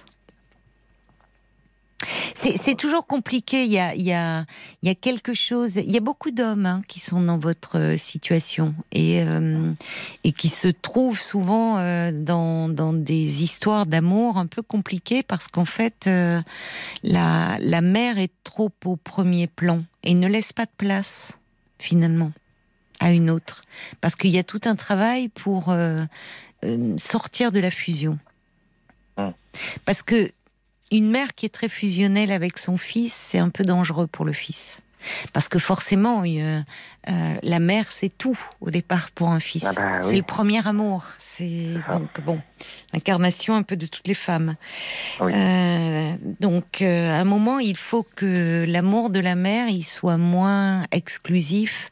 Et finalement, pour être structurant, il faut, c'est compliqué hein, pour les mères, mais qu'elles acceptent un peu de s'effacer et d'être moins au premier plan. Après, je saurais pas trop comment dire à quel point elle peut être au premier plan ou pas. J'avoue que c'est un peu, un peu compliqué, qu'on est, on est six en tout. Donc... Vous êtes six On est six enfants. Six enfants. Je suis loin d'être tout seul, effectivement. Ah oui, mais c'est pas. C'est, ça, ça veut rien dire. Hein. Non, bien sûr. Ça veut rien dire parce que l'attachement, euh, même si votre mère a une dimension très maternante, très... l'attachement, il est différent avec les enfants. Et il y a, y a la personnalité de l'enfant qui entre en ligne de compte.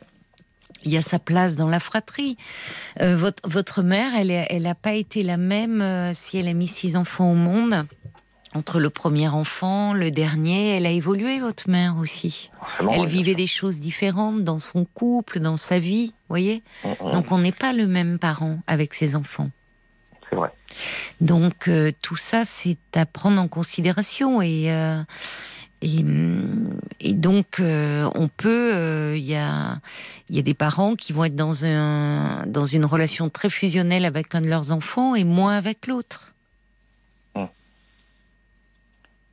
Alors il y a quelqu'un qui me demande est-ce que l'amour d'un père pour sa fille peut être aussi euh, dangereux? Alors dangereux, bah, les, oui, c'est-à-dire que si le, ce qui est compliqué, trouver la bonne mesure, c'est ce qui est compliqué, c'est le, pas assez ou le trop.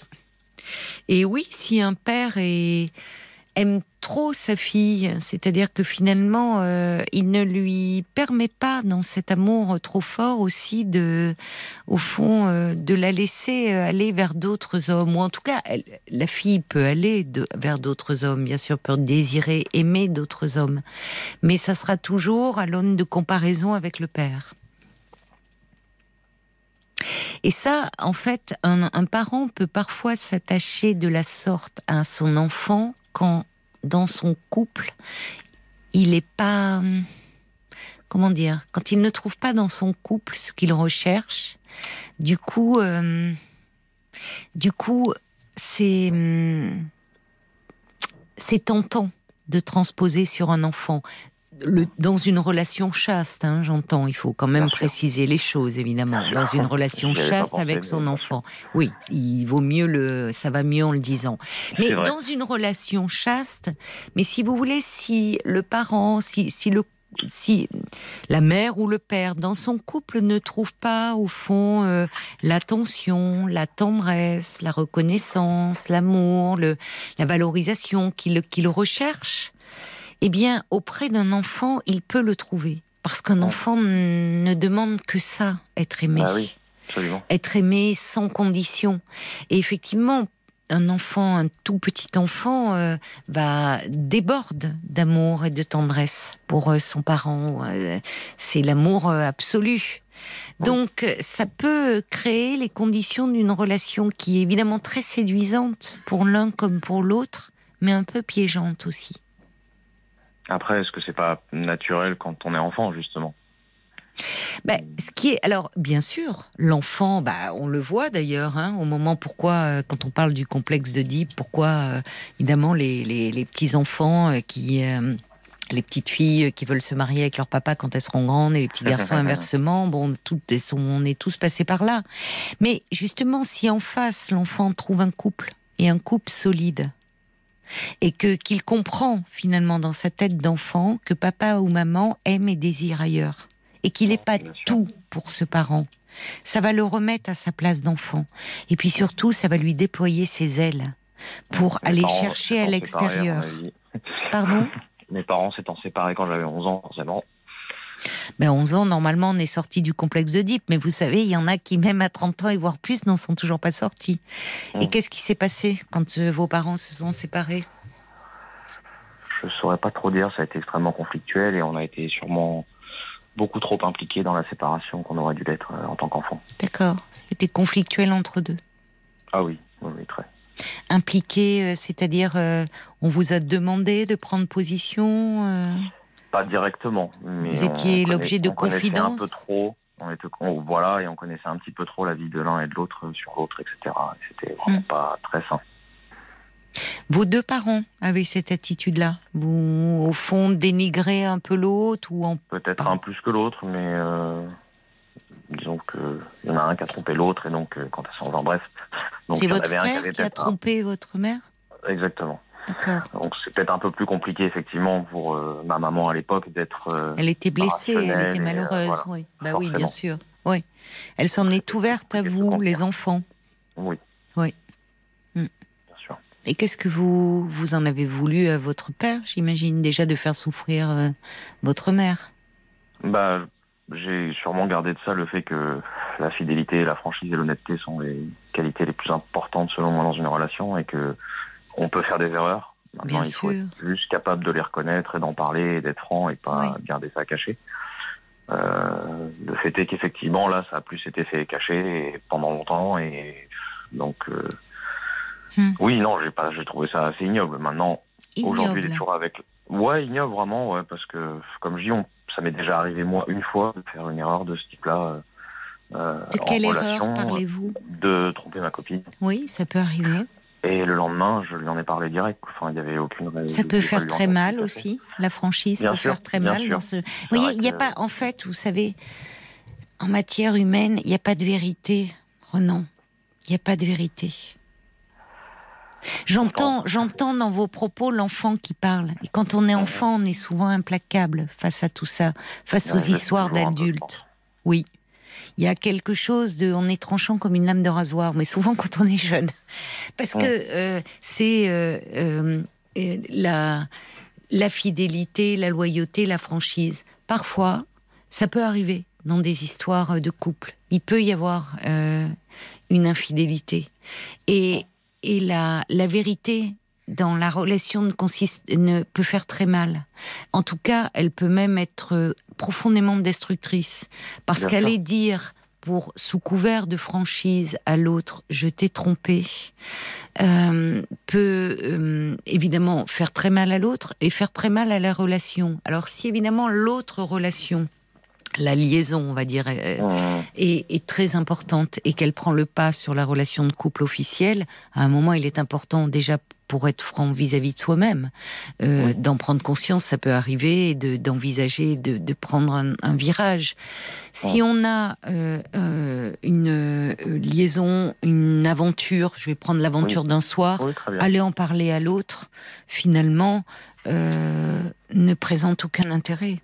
Aucun intérêt. c'est vrai que c'est ce que j'ai, c'est ce que j'ai discuté après avec ma mère justement il me disait au final, tu t'es plus euh, couvert toi et déculpabilisé plutôt que. Bah, elle a raison.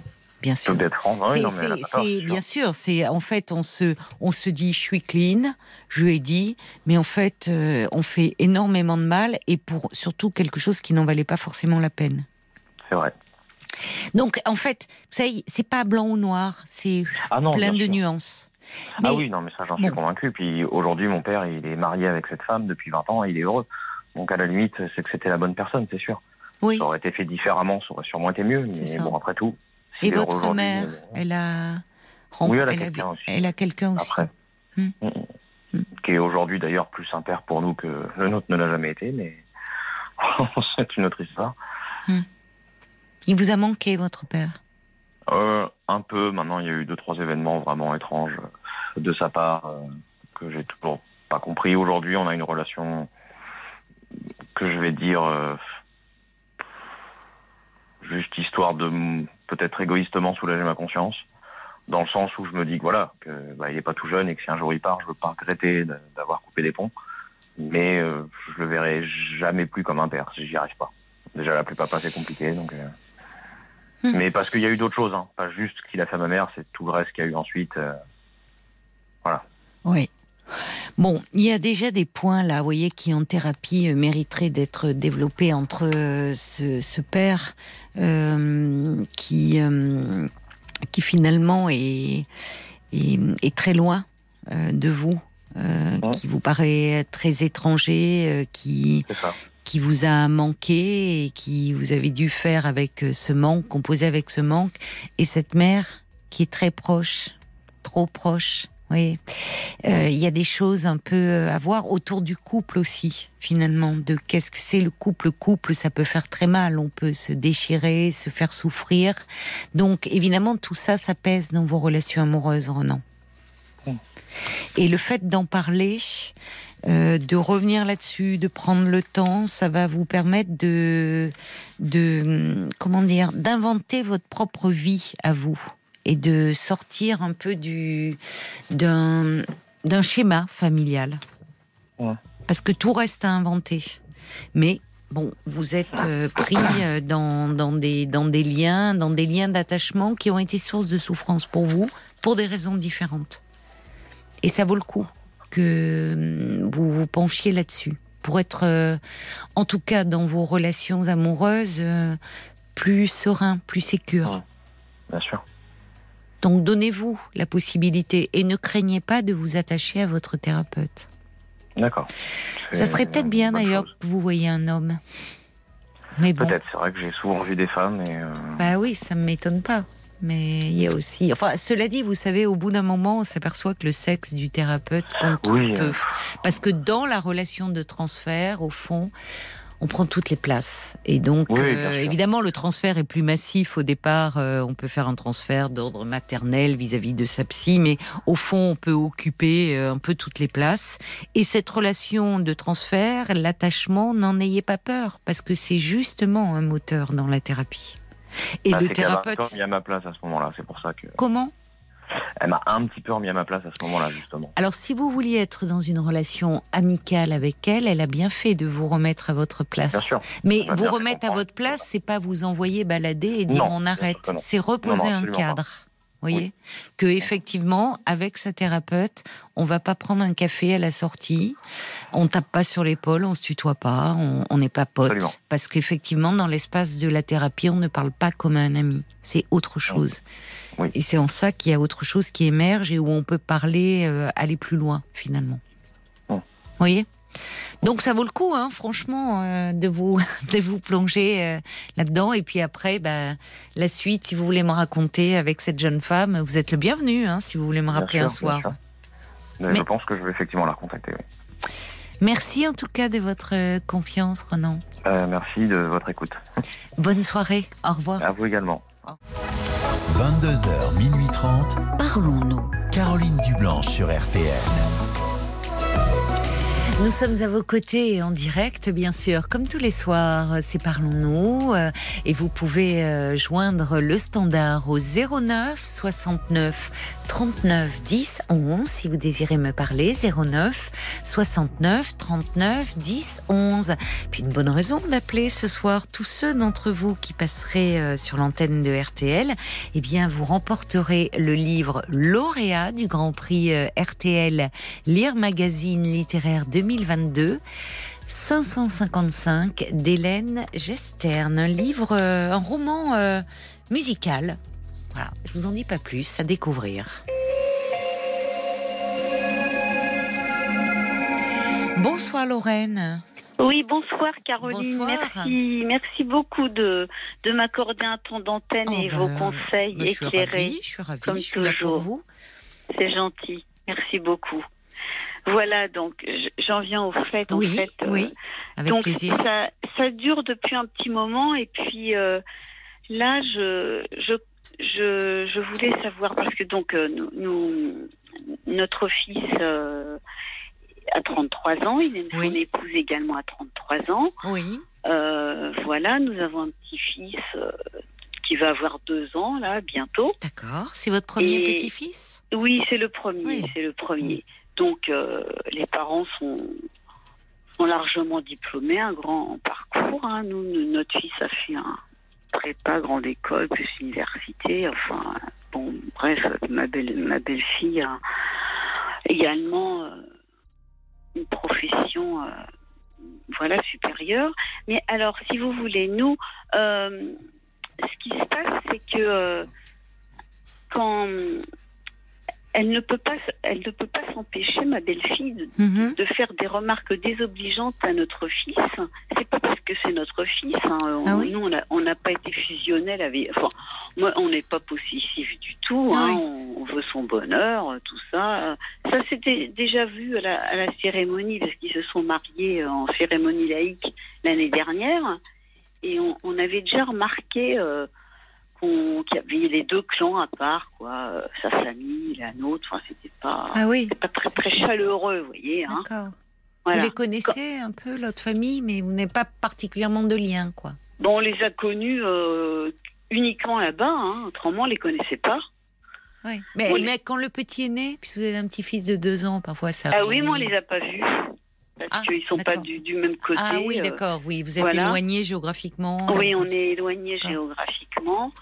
Et bon, par exemple, pour vous, moi, c'est quelque chose qui m'avait un peu, euh, ça m'avait un peu euh, interloqué parce que bon, euh, le, le papa, euh, bon, il se met bien en avant, tout ça, il rentre au bras de sa fille euh, dans le, parce que vous savez, c'était un barnum, c'était cérémonie laïque, et après on prend la parole. Ah oui. Vous savez, ça, ça Oui, comme ça, quoi. Oui, oui. Euh, c'est- très sympa. Oui. Mais donc, elle est rentrée avec son papa, et puis moi, mon fils, il était assis déjà devant. Moi, j'étais dans l'auditoire. Il Bon, même si lui, des fois, il était un peu ému, il n'a pas pensé venir me chercher, mais bon, son papa, il sait très bien les conventions. Il avait qu'à dire à sa fille, euh, dit à la maman euh, d'a- d'aller prendre, d'aller, de rentrer avec son, fils aussi. Ah, je me suis pas senti bien là déjà. Oh là là, je vous assure, ça m'a, ça m'a. Bon, bref. Oui, Et- vous sentiez un peu à part. Ben oui, oui, oui. Et puis bon, euh, bon. Euh, après, si vous voulez, le discours dithyrambique euh, qui, que le papa a fait, a fait sur sa fille, alors que moi j'ai fait un truc super sobre, hein, Ah, euh, bon. vraiment rien, alors rien Oui, à bon, voir. écoutez, c'est mieux parce que. Mais- oui, bien sûr, Bon. c'est mieux. Ah, bah écoutez, c'est. le grand, il, il- voilà, c'était le grand jour pour lui, il perdait sa fille. et oui, puis il en a quatre. Hein. Ah bon, bah a- alors ça va. il, alors. il a quatre, un fils. un- Bon. Enfin, on sent que c'est pas, oui, le grand amour entre les deux familles. Bah, C'est-à-dire que c'est pas le même milieu. Enfin, nous, on est, on est un bon milieu, hein. euh, ingénieur prof, mais lui, il est médecin spécialiste. Et alors Bon, c'est pas. Mais, mais je sais pas. Moi, j'ai pas, j'ai pas trouvé d'acquaintance. Oui, bah c'est ça. C'est Voilà. ça. Vous nous êtes pas. Bah écoutez, euh, heureusement, vous vivez pas avec eux. Hein. C'est votre non, fils non. qui qui vit avec euh, Ah, leur lui, il est très heureux. Il est hein. heureux. Il s'entend Oui, bien, lui, heureux. avec sa belle famille? Ah oui, oui. Alors oui. là, parfait. Bon, bah écoutez, Ils sont alors très bien. cool, euh, très, ben, tant mieux. Hein, euh. Bon, écoutez, bon. Mais alors bon, si, si vous voulez, moi par exemple, quand quand euh,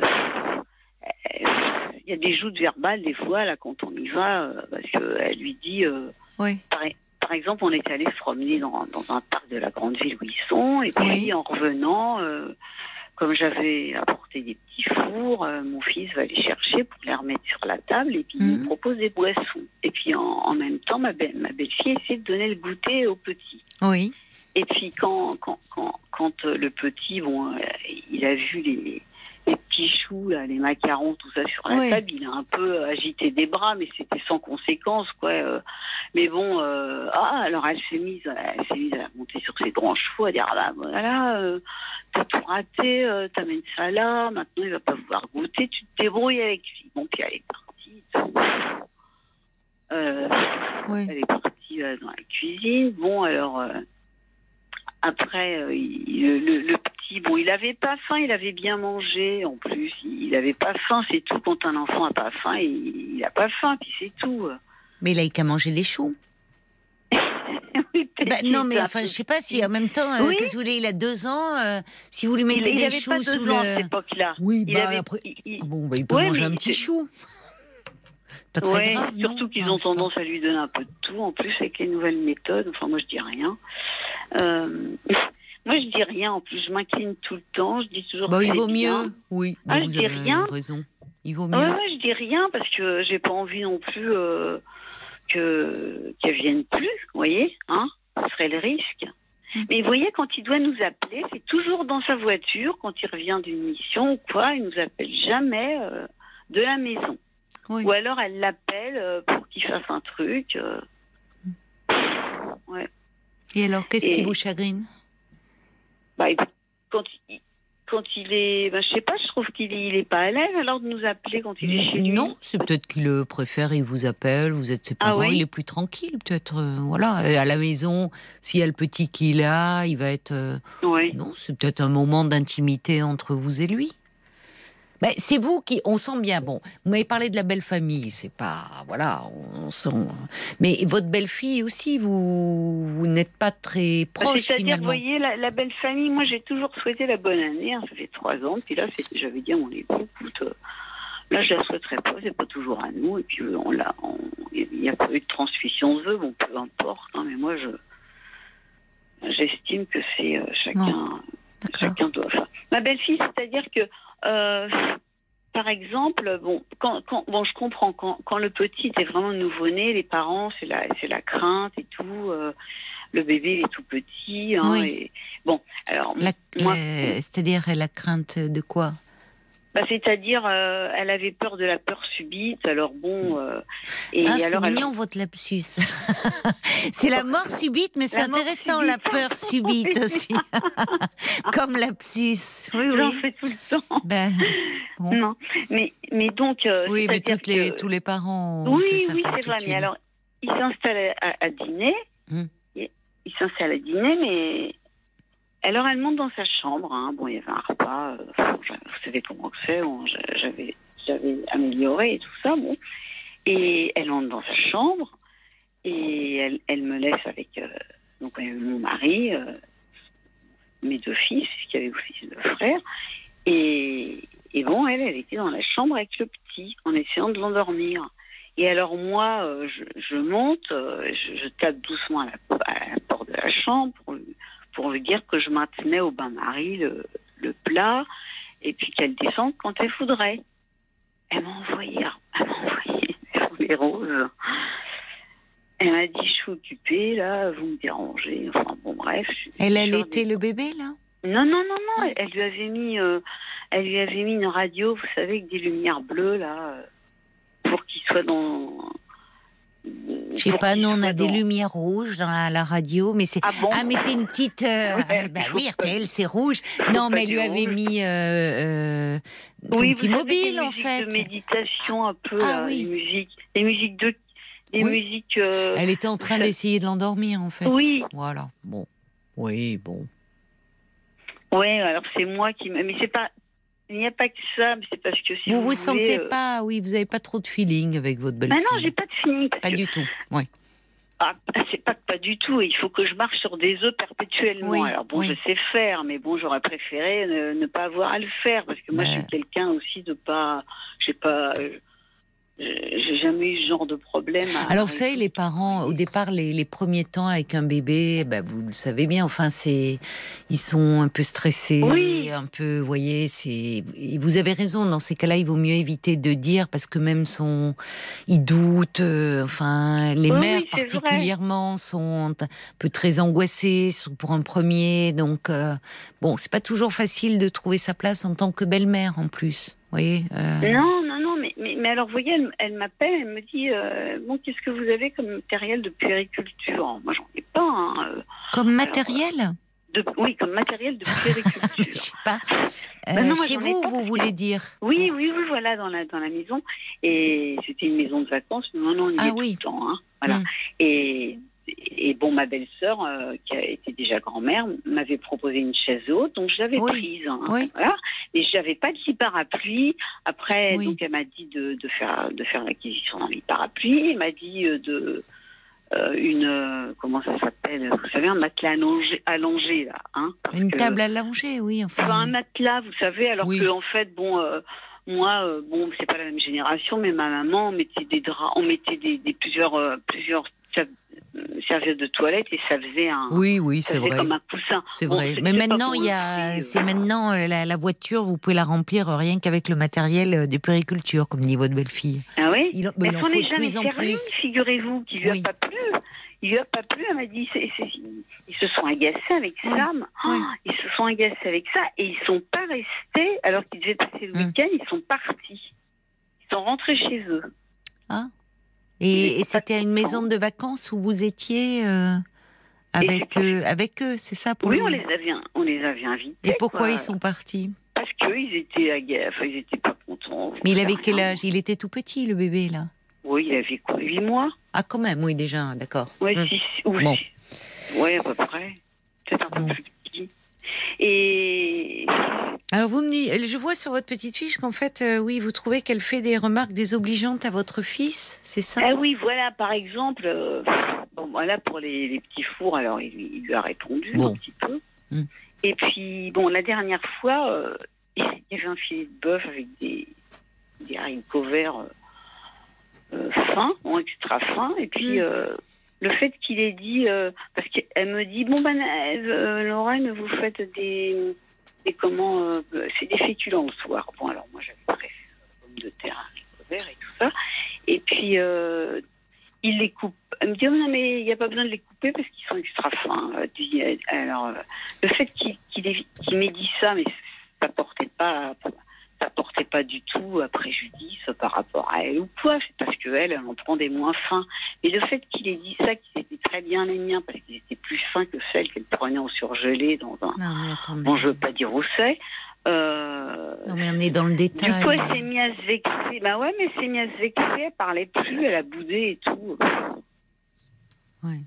Alors que moi, je faisais pas. euh, moi, les miens, ils sont meilleurs que les vôtres. Je sais pas que j'ai jamais, jamais dit ça. Moi, Il y a, une, y a- bien, y a comme une bien. compétition, une forme Ah de ouais, rivalité. mais oui, ben, et votre fils est pris au milieu. Au milieu, ça doit pas être facile pour lui.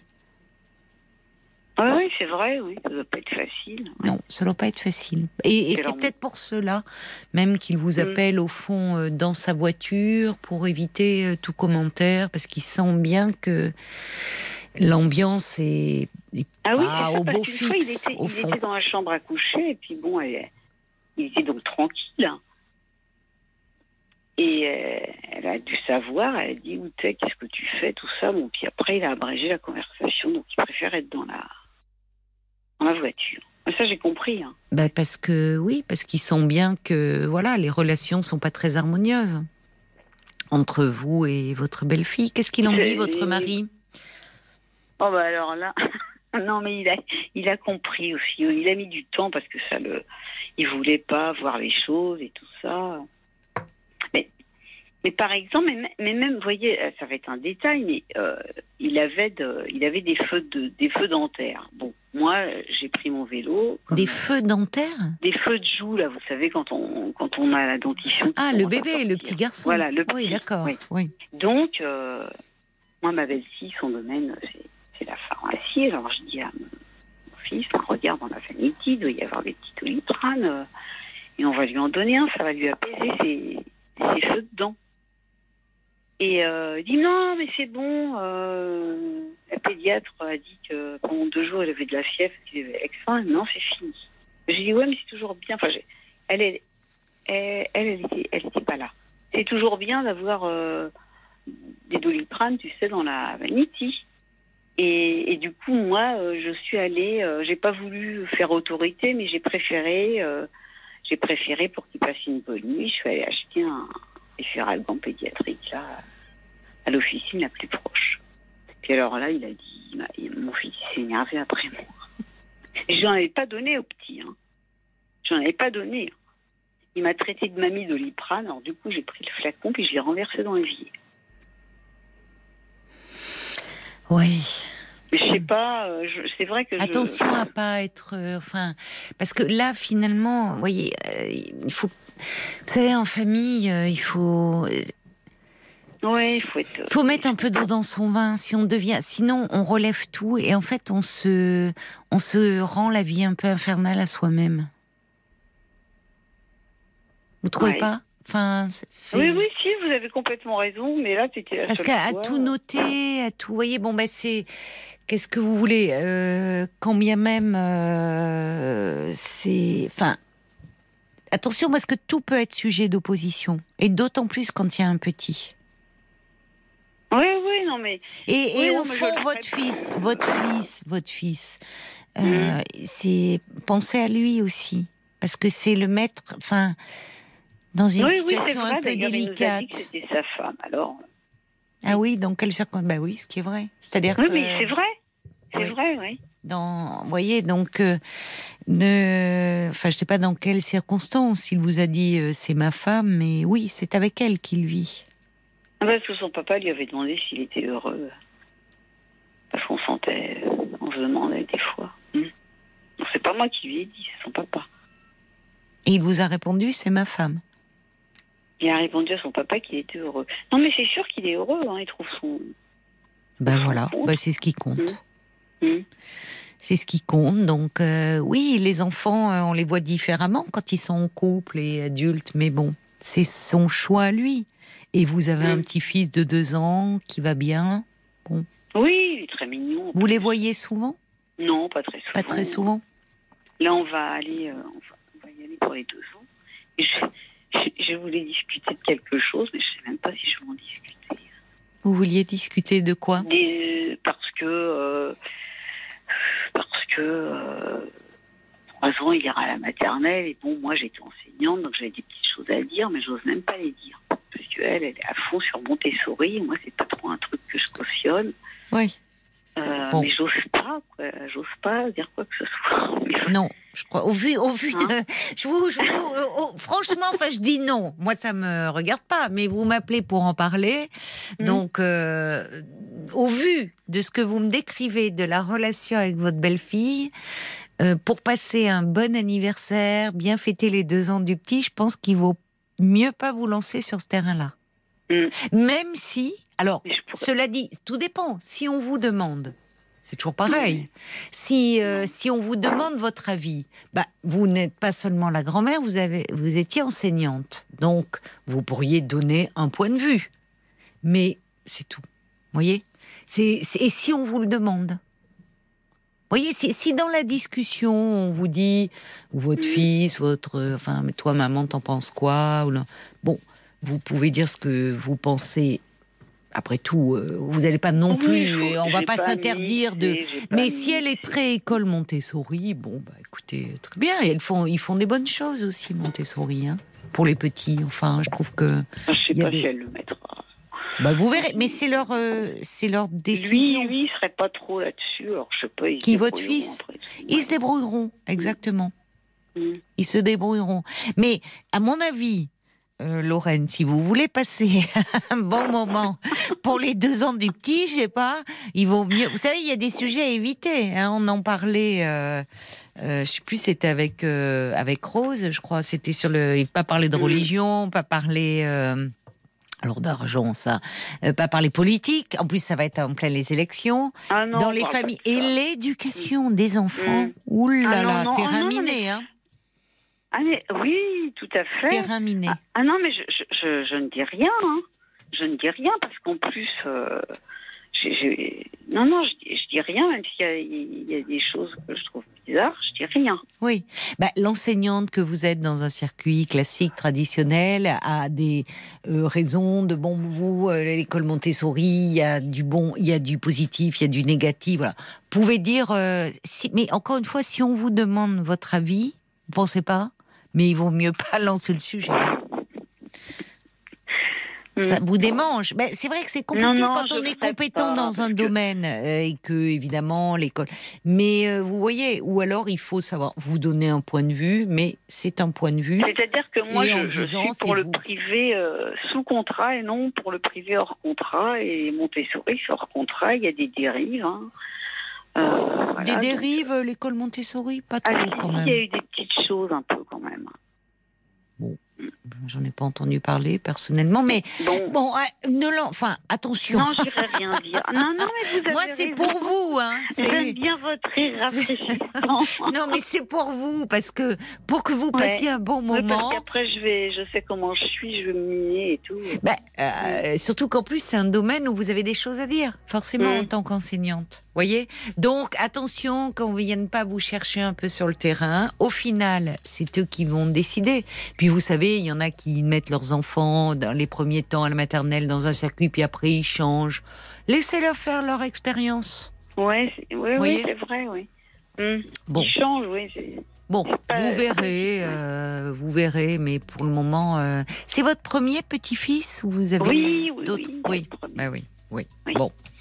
Euh, et bah écoutez, franchement, moi je ça après, euh, on peut avoir plus ou moins d'affinité avec ces gens, ces belles filles. Euh, c'est comme ça, mais l'important, euh, c'est que hum, c'est qu'après tout, euh, votre fils, eh ben, il soit heureux, il a choisi, ils vous ont Oui, donné un beau petit-fils. Oui, oui, il Après- est content. il est content. Oui, vous un peu moins, on l'aura compris, mais, Mais c'est dur. On sent que c'est dur. Ouais. Bon, Un écoutez. petit peu. Oui, oui, bah j'entends. Parce que vous voyez, écoutez, je veux pas, je veux pas non plus euh, faut, euh, comment euh, monopoliser l'antenne, mais par exemple, quand moi, quand on a eu cette maison de vacances là Hmm. au bord de mer, j'étais tout feu tout flamme. Je dis Oui. à notre fils, je te donne les clés. On n'était pas encore dans le coin, Oui, on avait oui. la résidence principale ailleurs, bien plus loin, et je te donnerai les clés à toi et à ton frère, et vous pourrez faire usage de la résidence Oui. secondaire quand, ont de la chance, c'est bien. quand oui, oui, mais après j'ai changé. Après j'ai changé parce que ouais. ça vous plaisait pas. Bon, et on bah, va devoir, on va devoir se quitter parce que ça va être l'heure euh, des infos. J'ai eu une revue sur les brancards, hein, sur le téléphone et tout, de, la part de ma belle-fille, pas de mon fils. Hein, de la... Pour ne pas, vous savez, parfois il faut voyez, lâcher du lest, ne pas s'attarder sur un peu des détails, parce qu'on se complique la vie, on se la pourrit aussi un peu, et puis finalement, pour de réunions en famille, ben, il vaut mieux un peu en prendre et en laisser. Donc euh, voilà, pour que vous passiez vraiment que vous fêtiez bien ensemble ces deux ans de ce petit. Je vous embrasse, Lorraine. Ben, c'est gentil. Au revoir. Je vous remercie au revoir. de vos conseils. Bonne soirée. Jusqu'à minuit 30, parlons-nous. Caroline Dublanche sur RTL. C'est la suite de Parlons-nous de 22h à minuit et demi, un moment qui vous est entièrement euh, consacré sur RTL pour vous confier euh, dans un climat d'intimité et pendant une demi-heure encore. Je vous invite à appeler le standard au 09 69 39 10 11. Vos réactions également par SMS au 64 900 code RTL, 35 centimes par message ou sur notre page Facebook RTL-Parlons-nous. Alors il y a de Lisieux qui rebondit là sur le témoignage de Lorraine avec sa belle-fille et dit c'est vrai qu'on est plus à l'aise avec sa fille que sa belle-fille quand un bébé euh, arrive. Allez, profitez de votre bout de chou, c'est tout ce qui compte, dit euh, Evelyne. Paul, des réactions sur euh, les relations belle-mère, belle-fille? Oui, Jen tout d'abord qui dit bah la belle-fille a l'air très rigide et autoritaire, sûre d'elle. C'est frustrant ce genre de personne avec laquelle on ne peut pas s'exprimer librement sans déclencher des foudres inutiles et stressantes. Pas eu ce sentiment. Alors après. Voilà. Après, on a d'autres réactions. On a Anne qui dit bah, elle se complique bien la vie, Lorraine. Il y a aussi, euh, il y a aussi Seth the Cat qui dit bah, votre fils a choisi son épouse et de facto doit supporter, entre guillemets, sa belle famille. À vous de vous adapter à ces gens. Prenez sur vous, mais sans pour autant subir leur mépris s'il y en a. À travers votre témoignage, j'ai un peu l'impression que vous reprochez à ces gens beaucoup de choses qui, semblent être un peu futiles. Et puis, il y a le valet de cœur qui écrit une rivalité belle-mère-belle-fille est une guerre perdue pour les deux camps. Et les balles perdues font beaucoup de dégâts collatéraux. Agitez votre drapeau blanc et laissez-les faire leur propre chemin. Vous y gagnerez l'équilibre de votre fils. C'est vrai, c'est vrai. Et, des petits enfants aussi qui n'ont rien demandé à être pris dans le feu ennemi des deux camps. J'avais un, aussi un, un, message de Jen à propos de, du transfert avec son thérapeute. Ah oui, c'est intéressant. oui, exactement. C'est intéressant parce qu'elle écrit Ma thérapeute était intègre jusqu'au bout des ongles. Lorsqu'elle a déménagé à 500 km, à la dernière séance, je lui ai proposé de l'embrasser pour lui dire au revoir, sachant que je ne la reverrai pas. Oui. Elle a refusé en disant oh. non, on va se serrer la main d'une façon très amicale. Et je pense qu'elle avait compris ma peine et mon transfert que moi j'ai compris que seulement plus tard. Ah oui. Oui, oui, c'est un joli exemple. je pense qu'après, il y a des psys qui sont parfois très dogmatiques, euh, un peu trop parfois, mais euh, bon, euh, si je comprends cet élan de vouloir l'embrasser, et voilà, une fois en plus que la thérapie était terminée, bon, c'est pas. Mais, mais tout ça contient un cadre, hein. et c'est au thérapeute de le rappeler. Enfin, le rappeler, il va pas le poser, c'est fait de façon implicite, mais le cadre thérapeutique permet justement que le transfert ait lieu, que ça ne déborde pas, et de pouvoir travailler toutes ces émotions, tous ces sentiments qui nous encombrent à l'égard de nos proches, de, nos, de, notre famille, en les transférant sur le thérapeute et on, si vous voulez, c'est comme ça aussi que l'on peut dépasser certains sentiments envahissants. Donc il faut qu'il reste à sa place de se changer les idées, de s'aérer. Voilà, ça, au bord de la plage, avec un petit morito. L'ambiance, quoi, les vacances, l'été. C'est encore loin. Et on est ensemble, il est minuit 10, on est à vos côtés jusqu'à minuit et demi. Et bien sûr, vous pouvez continuer à appeler le 09 69 39 10 11. Et c'est Cathy qui est avec nous. Bonsoir Cathy. Bonsoir Caroline. Alors Cathy, je parlais de l'été, des vacances, on en est ah. encore loin. Vous allez me parler de votre vie professionnelle. Ah hein oui, ben oui. Euh, vie professionnelle euh, qui est entre parenthèses depuis deux ans. Ah bon suite, ouais, suite à un burn-out. ah oui. À mon deuxième burn-out. Le premier était professionnel. Oui. le second était professionnel et euh, personnel puisque euh, c'est suite au décès de ma maman adoptive euh, qui est Hmm. décédée d'une longue maladie. Oui. Elle est décédée il y a combien de temps, votre. il y a deux ans. Il y a deux ans. D'accord. Ouais. Quand vous dites mère adoptive.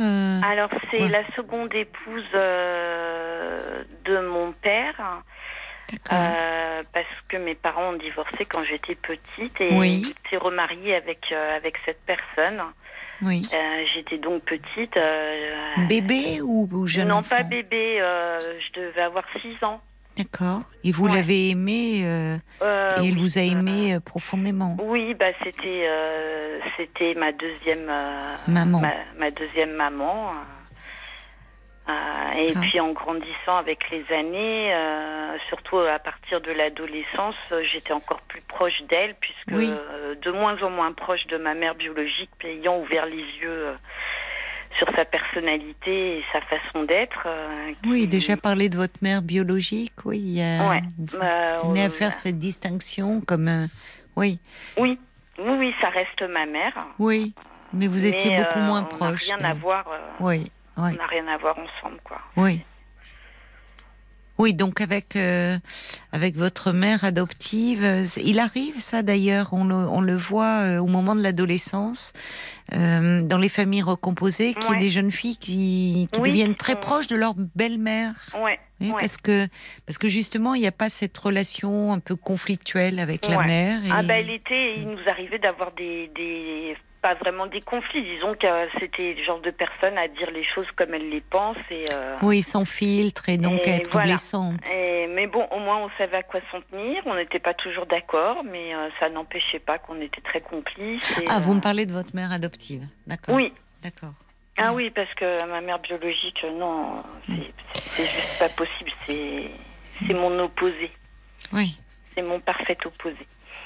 Mais alors, comment allez-vous aujourd'hui Puisque vous dites qu'il y a eu une, une première période de burn-out liée au Ouais. travail. Bah, Là, vous dites que je- je- j'essaye d'avancer. Il y a quand même des choses positives dans la vie. Donc, euh, la moindre petite chose, euh, eh ben, étant donné que je suis en arrêt, eh ben, j'ai le temps de, de l'apercevoir et d'en avoir cons- conscience et de l'apprécier. Hmm. Euh, puisque euh, ces derniers temps, entre le boulot, les problèmes de santé de ma maman adoptive, euh, l'angoisse du coup de fil qui annonce la mauvaise nouvelle et je voyais plus rien, j'avais la tête dans le guidon, je je je, je survivais. Mm. Je survivais pour rester debout, pour gérer Oui. ce qu'il fallait gérer. et là, j'ai l'impression, c'est un peu bizarre, mais j'ai l'impression quelque part de de euh, enfin de revivre, de Bon, sortir Ben, la tête de l'eau et avec l'angoisse parce que je dois être euh, revue par un médecin expert euh, très prochainement oui. avec l'angoisse euh, que de ressentir cette main euh, sur ma tête qui m'enfonce bien au fond de l'eau et j'ai cette peur de cette fois-ci de pas remonter quoi. Mais c'est la main sur la tête qui vous enfonce. C'est quoi Dans la perspective de reprendre votre Oui. travail? Oui. Mais parce que. euh, Parce que ça se Votre passe pas travail, bien, ça parce se que je travaille oui. avec du public, parce que mon employeur n'a aucune considération oui. aucune euh, reconnaissance et, euh, et ils nous utilisent. euh, Bon, il n'y a pas que chez nous, hein, il y a malheureusement dans. C'est comme ça. euh, Oui, c'est pas tant avec le public, ça ne se passe pas bien, mais c'est plutôt au niveau de votre employeur. Que... euh, oui, mais aussi avec le public. Je travaille avec un public difficile. hein, euh, je travaille euh, dans le social. Oui. Euh, donc, c'est des gens qui déjà arrivent avec euh, leurs euh, difficultés. Eh oui. et, oui, un euh, peu brisé, un peu. Enfin, voilà, un peu... et souvent, À cran, euh, enfin, parce qu'ils ils sont- n'obtiennent pas ce qu'ils veulent, euh, chez nous, ça marche comme ça. euh, Mm. Ça fait du scandale, ça menace, euh, Oui. ça retourne les bureaux. euh, Ah bon? Oui, oui. Et, euh, et on n'est pas trop euh, Soutenu? soutenu euh, par notre employeur. Quoi. Vous êtes dans le domaine public? Oui, Oui. Oui, donc vous travaillez, oui, c'est. Il y a beaucoup je de tensions. pour une, municipalité, oui. Ah oui. Ouais. Et euh, donc vous, vous craignez en fait, euh, vous dites Bah, que je me vous sens devez. pas en sécurité sur mon lieu de travail. Bah oui, c'est Euh, embêtant Je ça. ne me sens pas apte à écouter les petits bobos et aussi les, les, drames, parce qu'il y a aussi des drames, mais il y a aussi beaucoup de petits bobos ou de gens irresponsables qui viennent pour qu'on les, on les sorte de situations dans lesquelles ils se sont mises euh, par, par, négligence ou par, euh, par, euh, par, mépris des lois. Donc, moi, j'arrive plus à prendre sur moi pour encaisser tout ça mm. et j'ai l'impression qu'ils m'ont, ils m'ont, ils m'ont dévoré, quoi. Il, il reste plus rien de moi. Il y a combien de temps que vous travaillez dans ce domaine? 20 ans. Euh, dans ce domaine-là, dans le social, ça fait une, petite dizaine d'années. Petite dizaine d'années. Et les conditions de travail se sont dégradées? Les conditions de travail, euh, oui, oui, oui, oui. beaucoup, vous trouvez? Oui, beaucoup. J'ai même lié à le quoi, harcèlement de ma responsable de service. Ah oui. Euh, oui, oui, c'est bah, c'est-à-dire qu'il y a, il y a le, bon, il y a des gens qui sont dans une, dans une insécurité, dans une angoisse, dans une mm. tension, donc où il y a, ça peut déborder, il y a des avoir de l'agressivité. Oui, oui. Donc si en plus vous n'êtes pas soutenu, euh, et mais comme, c'est le quotidien. Euh, oui, oui, mais je comprends. Ah, non, non, mais, Moi, je, non, non, mais je comprends. Et, et, et c'est vrai que quand vous dites les bureaux renversés, les, enfin, ça peut arriver une fois, il y a un débordement, mais quand si c'est trop répété, c'est pas possible de travailler dans de telles conditions. ah ben non, non, non. C'est épuisant en tout cas. J'ai l'habitude de gérer, de gérer eh les conflits, etc. Mais euh, c'est au prix de ma santé parce que hum. je prends sur moi, parce que le soir, euh, bah, je peux pas dormir, euh, parce que ah oui. parce que j'ai tout qui revient, le boulot, le perso. Oui, oui, oui. Euh, et tout ça, ça se mélange et je retourne tout dans tous les sens. Et pendant vous, allez l'expliquer. vous allez l'expliquer au médecin expert? Oui, oui, oui. À moi, vous me dites que vous vous sentez revivre, vous avez l'impression de revivre. Tant oui, mieux. parce que, Je, je, sais que j'ai pas besoin d'aller travailler. Demain, je vais pas, je vais pas aller travailler. Demain, je vais, j'ai des choses à faire, bien sûr, mais euh, je vais profiter de la vie. Bon, alors j'espère que le médecin expert est, pas à l'écoute. je vous taquine parce que quand vous allez aller le voir, mais euh, et comment comment faites-vous alors euh, financièrement vous euh Alors comme je suis fonctionnaire, j'ai la moitié de mon salaire. D'accord. Et, vous vous vivez seul ou vous Oui, je suis oui, je, je, vis seule. Mon fils mon fils a quitté la maison il y a un an.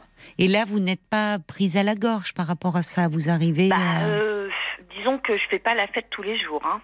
Oui, euh, bah, j'imagine. Hein, je fais euh. très attention. Euh, après, j'ai la chance d'avoir un petit revenu oui. à côté. D'accord, mais tant mieux, tant mieux. si vous vous trouvez pas dans une situation, je, voilà. mais oui, oui, oui, vous en sortez parce que hein. vous faites attention, quoi. Oui, oui.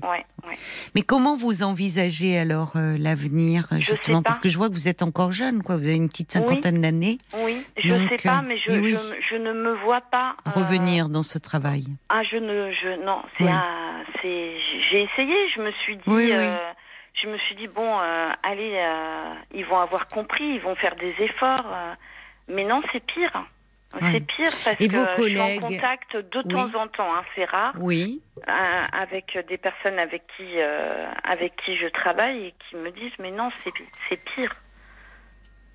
Et alors, si c'est lié, vous travaillez dans une municipalité, ça dépend pas aussi un peu Il peut y avoir des changements d'équipe avec les élections, c'est pas. ouais, ouais, ça, non, ça peut pas, jouer, ça? Pas chez vous? Euh, Non, non, non. Pas chez nous. Alors, il y a Bob le timide qui dit dans l'administration, enfin, on voit, ben, on voit même à l'hôpital maintenant, enfin, les agents de sécurité, des vigiles, parfois aux urgences, afin d'assurer la sécurité sur le lieu de travail du personnel. C'est terrible d'en être arrivé là, mais J'en ai déjà parlé. Ma commune euh, m'a gentiment répondu qu'il euh, n'avait pas de budget. Oui, mais alors, euh, en fait, euh, à un moment, euh, et dans, dans l'équipe, comment ça se passe avec vos collègues Enfin, que bah, j'ai été toute seule. pendant plus d'un an à tenir le service, puisque ah. la responsable de service s'est mise en longue maladie. Ah oui, vous voyez. Après m'avoir harcelé copieusement pendant plusieurs mois. Ah bon? Donc, bah, j'ai, c'est moi qui, on était deux dans le service, donc c'est moi qui ai tenu le service toute seule. Ah oui Ouais. Donc là, il y a quelqu'un qui vous remplace? Oui. Oui. Oui. Enfin, elle est apparemment, elle est, euh, elle va pas rester non plus. Donc. Euh, bah oui, vu les conditions. Ah bah ouais, de toute façon, personne reste. Hein. Oui, mais finalement, c'est souvent dans l'administration, c'est très compliqué. Enfin, dans le domaine public, plus exactement. Oui, oui, oui. Bah oui, parce qu'il déshabille Pierre pour oui. Paul. Et le harcèlement, euh, le harcèlement au travail est parfois encore plus fort parce que justement les gens ne les changent pas. Enfin, c'est très compliqué. Enfin, les... bon. Mais alors, il y, a une auditrice, Brigitte, qui demande, enfin, si est-ce que vous imaginez une reconversion possible? Vous êtes encore jeune? Euh, oui. J'ai, euh, oui, mais je sais pas trop. Euh, j'ai un excellent contact et c'est euh, une seconde nature chez moi. Oui. avec les animaux. Oui. J'aimerais travailler dans la protection animale. Mhm. J'aimerais être enquêtrice en protection animale. D'accord. D'accord, vous vous êtes mis en... C'est très précis, vous avez une idée euh, très précise de ce que vous voulez faire. Et, euh, mais en fait, euh, je pensais que c'était... Il y a des bénévoles et des salariés alors Oui, au sein de la SPA notamment. oui, il y a beaucoup de bénévoles. Il y a beaucoup d'associations, mais c'est c'est beaucoup de bénévolat. Vous en faites, vous, du bénévolat déjà? Alors, j'en ai fait, j'ai fait famille d'accueil ah oui. Pour des, euh, des associations qui faisaient des sauvetages oui, sur la Réunion, Espagne également. Donc, chez vous, vous accueillez oui, des j'accueillais, ouais, jusqu'à ce qu'ils soient adoptés, ou alors je les prenais en transit. Ou, D'accord. Oui, donc ils vous connaissent déjà, et vous êtes. Oui, oui, oui, oui, j'ai de l'expérience déjà dans le. Donc vous leur avez dit euh, votre souhait de faire partie de leur bah, équipe? Non, parce que étant fonctionnaire et ayant un crédit immobilier sur le dos, euh, je peux pas me permettre. Ah oui, donc en fait. Euh, je suis un peu bloquée dans eh ma cage dorée, quoi. Ma prison dorée même. Ben non, parce que vous pouvez le faire en bénévolat. Ça peut vous faire du bien. Oui, Déjà, mais vous sentez faut être utile. disponible je peux pas et travailler et euh, aussi. Euh, la retraite, elle est à quel âge euh, Ah bah la retraite, elle est, elle est pas pour tout de suite. Hein. Non, si on écoute effectivement ce qu'on nous dit, c'est pas pour tout de suite. Après, à la retraite, oui, si je suis en état, bien sûr que je vais aller chasser le chasseur espagnol en Espagne, qui massacre les lévriers à tour de bras, donc. Oui, c'est vrai que c'est épouvantable, ça continue, ces maltraitances. Je sais, oui, on voit beaucoup passer sur les sites de ouais, beaucoup de lévriers. Oui, bah, c'est de la barbarie, hein, ni plus ni moins. Enfin, C'est-à-dire qu'effectivement, la chasse est terminée, je crois, là-bas, c'est ça? Oui, oui. Donc en fait, les lévriers, après, ceux qui n'ont pas fait leur boulot pendant la chasse, voilà, quoi, il faut les tuer, mais dans des, oui, oui, dans des conditions les plus horribles qui soient pour leur. Je sais. Je sais. Oui, il les pendent en laissant les pattes toucher le sol pour que ça dure bien longtemps. Ouais, je comprends pas d'ailleurs qu'on. Enfin, je veux dire, c'est bah, une euh, question d'honneur hein, pour eux. Alors bon, les mœurs sont en train d'évoluer. Hein. Il, y a, il y a des Espagnols euh, qui, bah, euh, en fin de saison, ramènent les chiens dans les refuges. Non, mais je comprends pas qu'ils soient pas pénalisés parce que les, les mentalités, heureusement, évoluent en matière de, de protection bah animale, de considérer l'animal comme un être sensible. Avec la chasse, je sais, je sais. Il y a du boulot. Il y a du hum. boulot il y a beaucoup de travail qui reste à faire. Exactement. C'est pour ça qu'on a bien besoin de gens comme vous qui bah s'investissent. Mais alors c'est vrai que oui, ça règle pas votre problème. Bah, déjà, vous allez le voir, euh, le médecin expert, euh, il peut vous prolonger un peu. Mais c'est vrai qu'à 51 ans, il va pas vous pouvoir vous prolonger. Bah, je l'ai vu il y a, je l'ai vu en novembre. Il avait, il m'a dit qu'il demandait pour moi un congé euh, longue maladie. Comme votre chef, en fait. Donc tout le monde est en longue maladie dans le service. Ouais, et Ce qui est quand même un dysfonctionnement. Je suis reconvoquée encore. Oui. Euh, parce qu'ils m'ont pas accordé le longue maladie. Euh, le comité médical euh, m'a mis en, en mise à disposition d'office pour raison de santé. Ah oui pendant une durée de trois mois. Donc là, on y est. Donc, euh, enfin, ce qui est fou, c'est qu'il y a un dysfonctionnement dans le service. Bon, il y a un public, c'est difficile. Il y a les... bon, mais au fond, il n'y a rien qui est mis en place. Donc il y a mm. des personnes qui se succèdent, qui vont mal. Non, c'est ils pressent le. Enfin, moi, j'ai eu l'impression que j'allais. Si mes collègues m'avaient pas envoyé chez le médecin le jour où je suis partie. Euh, je je j'allais au boulot le matin en me disant jusqu'à jusqu'à la mort, jusqu'à ce que mort s'en suive. Ils sont, mon, mon employeur s'en fout. Le jour où je suis morte, euh, bon, bah, vous avez bien fait de vous arrêter dans ce cas-là. Le hein. jour où je suis morte, vous avez bien fait. Une autre à ma place, vous avez bien, fait de vous arrêter et vous me dites j'ai l'impression de revivre. Hein, donc euh, c'est bien, c'est que déjà ça vous avez vous allez mieux, c'est ce qui compte. ça, Mais c'est vrai que c'est le problème. Un statut de fonctionnaire, vous le dites finalement, c'est un peu une prison dorée. C'est-à-dire que là où d'autres pourraient dire bon, je vais, euh, vous voyez, dans le privé, je vais essayer de m'orienter vers autre chose. Là, vous vous dites bah non, je peux pas sortir de ce statut-là quand même une petite sécurité, parce que c'est un, un, petit salaire de fonctionnaire, il hein, ne faut pas se oui. catégorie C en plus. Euh, Mais c'est pas possible de faire. Euh, oui, vous pouvez pas évidemment cumuler. Alors j'ai euh, abordé une, une, reconversion déjà avec ma DRH. Mmh. Oui. Mais, mais forcément, j'ai jamais eu de suite. Et oui, c'est compliqué euh, dans, dans, ce domaine-là parce qu'effectivement, il y a une forme de sécurité, reçu parce que c'était la procédure. Voilà, c'est tout. D'accord. C'est, ils nous méprisent. Oui, c'est un problème ça. Ouais. Hein, vous pouvez. Bon. Euh, et alors vous dites que quels que soient les changements politiques, ça n'intervient ah pas, non, vous non, non, parce que vous me parlez de municipalité. Même si le maire euh, change, oui. Euh, c'est. Euh, ça ne changera pas au niveau de votre fonctionnement. Non. Alors euh, où est-ce qu'il faudrait taper À quel niveau ça pourrait changer Au département peut-être. Oui, au département. D'accord. Bah, peut-être qu'à un moment, quand ils vont voir les personnes se succéder et toutes partir en longue maladie, ça va interroger quelqu'un, non Oui, ça bah, Vous me disiez que vous étiez seul dans le service. Ils recrutent, ils prennent des, ils prennent des contrats extérieurs. Ah hein, oui, je comprends. Oui, bah d'accord. Donc en fait, on règle pas le problème, on, on, pallie. Euh, d'accord. C'est dommage. C'est dommage pour euh, pour tout le monde finalement. Enfin, oui, pour dommage vous pour les salariés parce que vous et pour les bah, habitants. Et, et pour, euh, les, habitants les, habitants qui ont ouais. besoin de, enfin, de cet accueil, de. Exactement. Donc c'est le service public qui qui, ouais. qui en prend un coup. Mais en fait, c'est c'est qu'une façade. Euh, c'est qu'une façade. Euh, parce que nous, derrière, on, on, nous demande de faire un travail, mais on ne nous donne pas les moyens Faut de le vous faire. engager en politique faire changer euh, un Oui, j'y ai pensé aussi. Bah, ça pourrait être intéressant, de, oui, justement, de l'intérieur, de ouais, mais j'ai rejoindre autant, des syndicats. Autant je, je pense avoir de l'énergie pour me battre oui. euh, pour les animaux oui. que pour le, le, le, monde politique et le panier de crabes. Euh. J'ai pas envie d'y retourner, quoi. Oui. Bah, le panier de crabes, euh, enfin, je vous dis pas de vous présenter à la présidence, hein, mais euh, vous voyez, peut-être sur un plan local, on peut souvent ouais, se sentir mais non, plus justement, utile. Bah justement, c'est au plan ah bon, euh, en disant le panier de crabes, je, je, on parlait bien de la même chose. D'accord. Donc vous préférez vous consacrer aux animaux. Oui. Bah écoutez, en même temps. Je trouve que la cause est plus noble. Oui. Bah écoutez, Cathy, si euh, en même temps vous pouvez, comme vous dites, euh, vous avez mis un peu de côté, vous arrivez euh, à, à, vivre comme ça sans être strangulé, oui, et, et, que vous pouvez vous adonner à, à, à cette cause, la défense, ouais. la protection des animaux, bah, L'important, c'est que vous, vous y trouviez votre compte finalement. Et que, bah. comme vous dites, vous vous sentez revivre. C'est ce qui compte. Voilà. Donc, vous l'expliquerez au médecin.